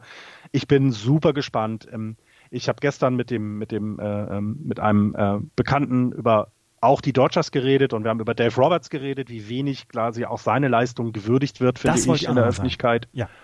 Na, weil ich meine, wir haben, du hast gerade über die Cups gesprochen, ne? Du hast gerade gesagt, Mensch, da verlangst du mehr. Die Dodgers sind jetzt dabei, das achte Mal in Folge die, die National League West zu gewinnen und das war nicht immer so einfach wie die letzten zwei Jahre, sondern da gab es eben schon in dieser Zeit Teams, die in Paroli geboten haben. Ähm, Dave Roberts hat jetzt die äh, Dodgers zweimal hintereinander in die World Series gebracht und wird es vermutlich ein drittes Mal tun. Ich, es gibt wenige Manager, die das von sich behaupten können, das geschafft zu haben. Die, das, ähm, wollte ich, das wollte ich nämlich auch sagen, dem wird viel zu wenig Würdigung zuteil. Dave Roberts genau. in seiner vierten Saison jetzt bei den LA Dodgers nach dieser, ähm, nach dieser Enttäuschung der letzten zwei Jahre in der World Series führte sie einfach wieder zu dieser unglaublichen Saison. Und Dave Roberts ist gar nicht hoch genug anzurechnen, was er mit den Dodgers in den letzten vier Jahren gemacht hat. Genau, und das Interessante ist ja aber, wie geht es jetzt weiter? Wir haben es gerade bei Joe Madden angesprochen, ne? der, der ist auf einem wackeligen Stuhl. Für Dave Roberts ist es ja genau das Gleiche, wie ich immer sage. Er muss jetzt die World Series gewinnen. Wenn er sie nicht gewinnt, wird er nächstes Jahr nicht mehr Manager bei den Dodgers sein. Weil dann müssen die Dodgers was ändern. Das ist gar nicht böse gemeint, das ist gar nicht, dass er super schlecht war oder dass er nichts hinbekommen hat, dass er das vercoacht hat. Bullshit. Der ist einfach, es muss dann was anderes getan werden, denn an den Spielern kann es ja nicht immer nur liegen. Die kannst du nicht nochmal wieder alle austauschen. Deswegen, der wird auf jeden Fall aufhören, wenn sie es nicht schaffen. Wenn sie es schaffen, glaube ich, wird er ebenfalls aufhören. Weil was willst du danach noch machen? Also willst du danach nochmal die World Series gewinnen? Das kannst du versuchen, aber du hast es ja schon drei Jahre lang gesehen, wie schwer das ist. Deswegen gehe ich davon aus, dass Dave Roberts nächstes Jahr nicht mehr bei den Los Angeles Dodgers der Manager sein wird.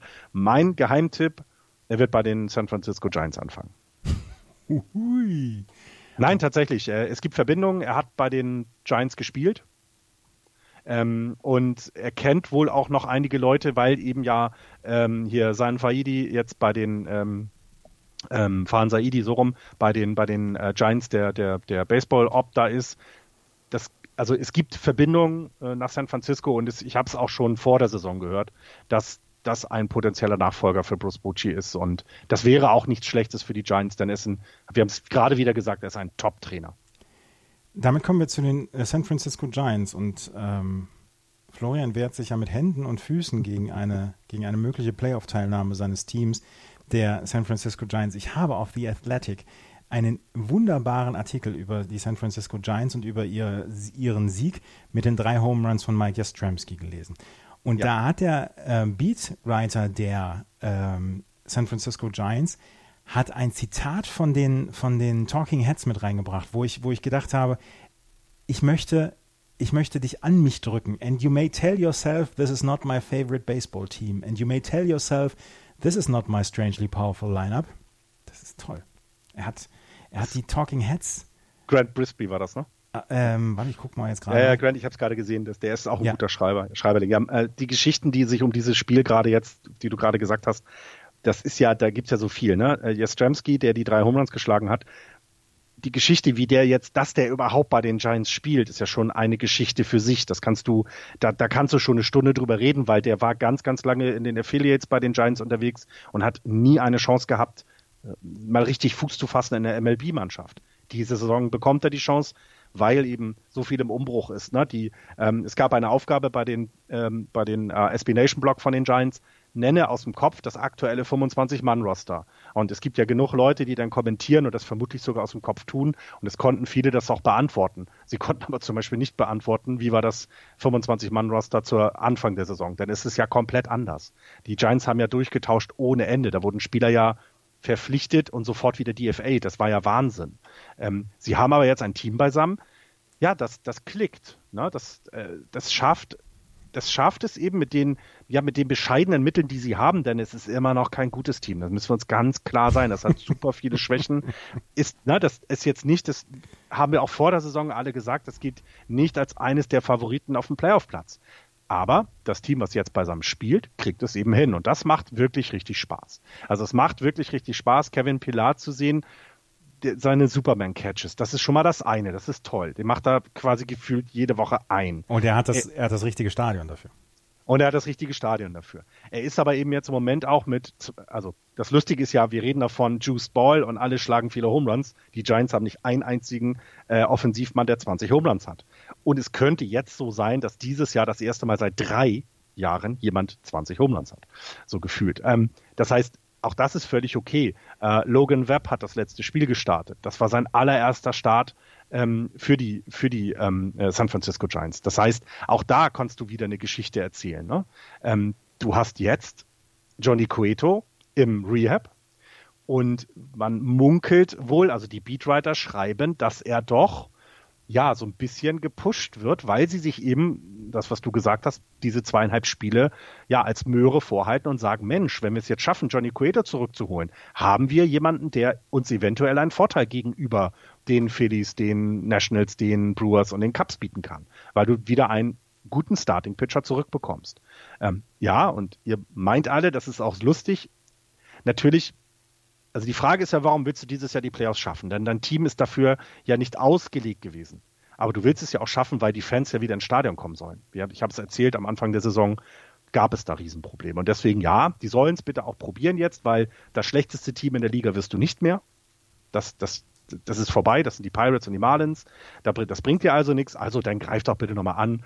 Dann hab Spaß, spiel zusammen ähm, und ja, nächstes Jahr sehen wir dann weiter. Da kommen dann die Gespräche mit Bamgarner und, und, und, und, und. Aber du guckst doch jetzt inzwischen die, die Giants-Spiele mit einer anderen Herangehensweise als noch vor ein paar Wochen, oder? Ja, es, also wir sind uns doch einig, dass es viel mehr Spaß macht, Baseball zu gucken, wenn du weißt, dein Team hat eine Chance, das Spiel Absolut. zu gewinnen. Absolut. Ähm, und das war am Anfang der Saison nicht so. Da war es ja wirklich teilweise erschütternd schlecht. Das muss man ja so sagen. Und mittlerweile gehst du natürlich, hast du vollkommen recht, gehst du hin und freust dich auch. Du freust dich eben auch, dass du, ja, dass du da ein Team beisammen hast, dem du den Spaß ja ansiehst. Ich muss den Namen jetzt leider sagen, aber Pablo Sandoval hat einen riesen Spaß wieder am Baseball gefunden. Und das gönne ich dem Jungen, weil ich ihn mag, weil er einer meiner Lieblingsspieler ist, weil er uns die World Series nach San Francisco mitgeholt hat damals. Und du hast dann eben so jemand wie Madison Bumgarner, der seit es die Trade-Gerüchte gab, einfach weiterhin geile Innings da abreißt, geile Starts abreißt. Und es macht wirklich richtig Spaß, das zu gucken. Ähm, was, was uns das Herz halt auch höher schlagen lässt, um es da mal so zu sagen, ist, dass äh, die drei Top Prospects, die die ähm, Giants haben, ähm, jetzt gerade alle in die Double A hochgezogen sind. Also auch da siehst du, da entwickelt sich ja etwas. Ähm, ähm, es wird ja sogar schon darüber nachgedacht, dass unser äh, Top-Draft-Pick, der Joey Bart, der Catcher ist, dass der jetzt in der Double A ähm, eine neue Position beigebracht bekommt, nämlich First Base, weil man sich ja einig ist, dass Buster Posey wohl auch noch etwas länger hinter der Platte sitzen kann. Ähm, also der wird eben nicht unbedingt dann First Baseman auf, auf äh, werden. Und so muss man sich ja mal wieder abwechseln. Und das sind alles so Geschichten, die wirklich sehr positiv sind. Und du, ich, ich muss es zugeben, ich habe tatsächlich sehr viel mehr Spaß als am Anfang der Saison jetzt, ja. Endlich. Und du hoffst inzwischen drauf, dass sie die Playoffs erreichen. Ich würde mich absolut drüber freuen, natürlich. Und ich gönne es ihnen auch, weil das, sie haben sich sehr hart erarbeitet. Der Juli war fantastisch, was sie da gemacht haben. Und es wäre natürlich schön, und wenn sie zum Beispiel den St. Louis Cardinals den Platz wegnehmen, da haben wir doch zwei Fliegen mit einer Klappe geschlagen. Ach, herrlich, herrlich, herrlich. Die San Francisco Giants also wirklich noch mit einer Chance, die Playoffs zu erreichen. Die Arizona Diamondbacks auch noch mit einer theoretischen Chance, aber die haben ja eigentlich in ja ihre, ihre Saison eigentlich für beendet erklärt und trotzdem sind sie nur viereinhalb Spiele dahinter, haben jetzt aber die letzten vier verloren, unter anderem die letzten zwei gegen die San Francisco Giants. Ich habe zu den Arizona Diamondbacks und zu den Colorado Rockies nichts. Ich habe nur noch was zu den San Diego Padres. Du noch etwas? Ich habe in der letzten Woche eine Geschichte über die Diamondbacks gelesen, dass es wohl Interesse seitens einer Stadt in Nevada gibt, das Team dort ansässig werden zu lassen. Also auch hier wieder Geschichten, die, die wir jetzt gerade bei, bei Tampa Bay ja immer mal wieder hatten, die wir jetzt bei Baltimore angesprochen hatten. Ähm, ich vermute auch, dass diese Franchise nicht, also dass die da auch über nachdenken werden, denn so richtig angekommen waren sie nie. Ähm, auch da ist es so, dass die Owner sich dann überlegen müssen, ich will hier kein Geld verbrennen und mit, mit einer billigen Mannschaft, nenne ich es jetzt mal in Anführungsstrichen, kriege ich keine Leute in Ballpark. Also du, du überlegst dir schon, was du machst und es könnte gut sein, dass wir vielleicht bald aus irgendeiner Richtung ein Team Richtung Nevada ziehen lassen und natürlich wird es vermutlich dann Las Vegas sein, ähm, das da in die Verlosung kommt und ähm, das habe ich über die Diamondbacks gelesen. Ich habe zu den San Diego Padres jetzt noch, dass die Saison von Fernando Tatis Jr. zu Ende ist.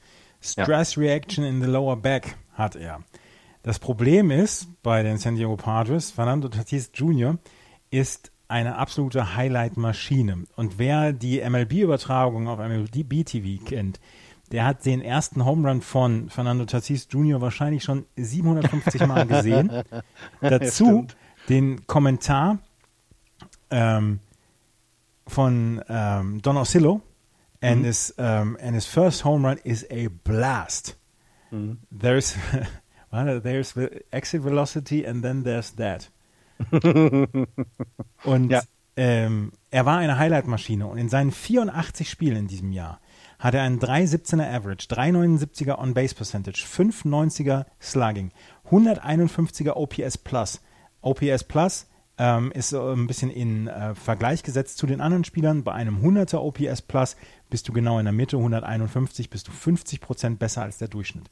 106 Hits in 84 Spielen, 13 Doubles, 6 Triples, 22 Home Runs, 53 RBI, 61 Run, 16 Steals, 4,2 Wins above Replacement und defensiv auch fantastisch. Fernando Tatis Jr. ist die Zukunft der San Diego Padres, egal ob Manny Machado die letzten nächsten und zehn jetzt, Jahre dann noch und jetzt Genau, und jetzt hast du das allererste Mal diesen Namen genannt. Und das, finde ich, ist bei den San Diego Padres dieses Jahr das Erstaunliche. Ähm, wir haben über Bryce Harper viel geredet. Wir haben über seinen hohen Vertrag geredet, hat Axel ja auch schon in den vorherigen Sendungen mal angesprochen, dass da ja schon eine gewisse Leistung erwartet wird. Manny Machado hat auch einen entsprechend hohen Vertrag. Sein Betting Average ist bei 2,64. Ist okay. Und wir reden nicht drüber, nee. dass er, naja, wir reden hier nicht drüber, dass wir mehr erwarten, wie wir es bei Bryce Harper tun.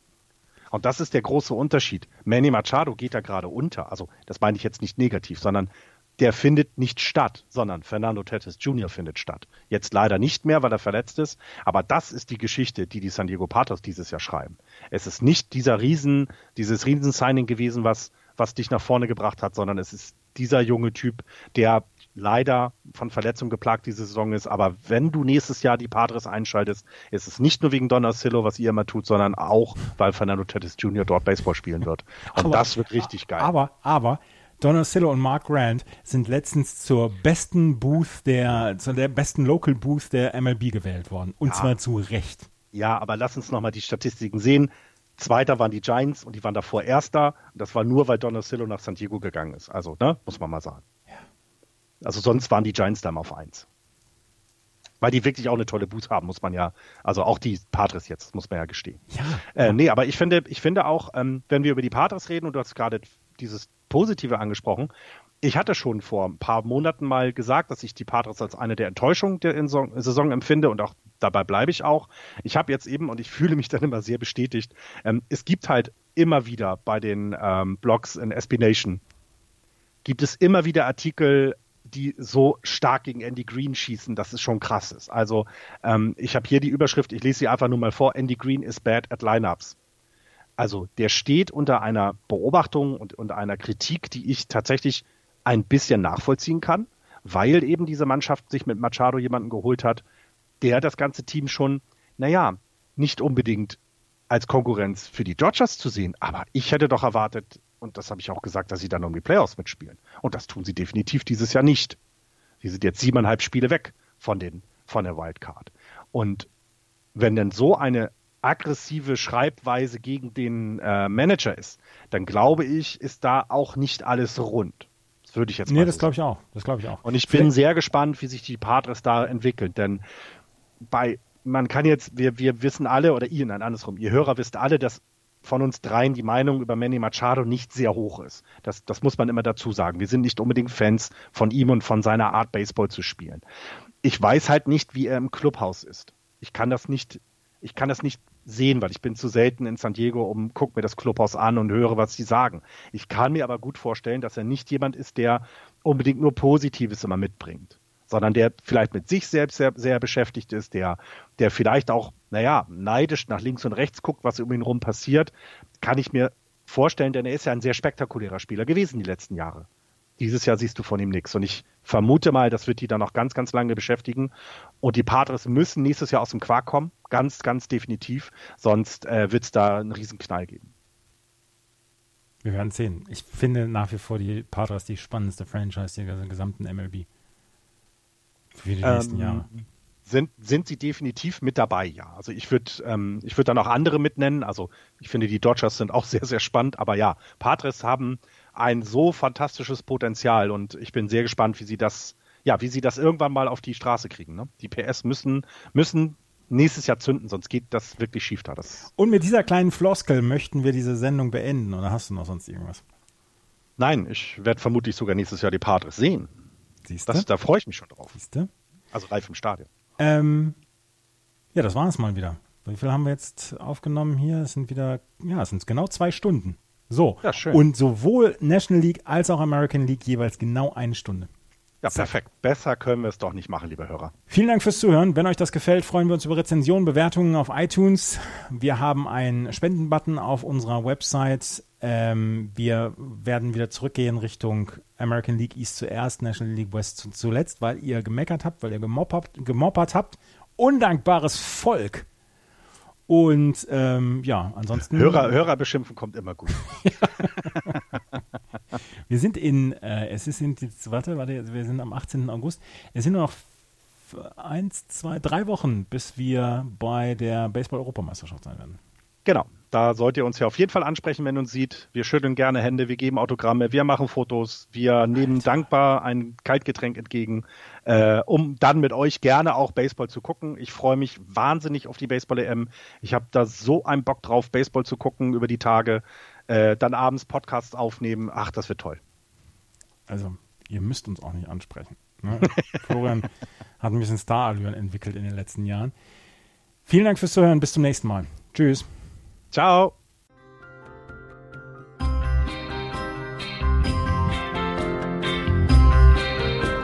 Das war Just Baseball. Ihr findet uns auf justbaseball.de, bei Facebook, bei Twitter und natürlich bei iTunes.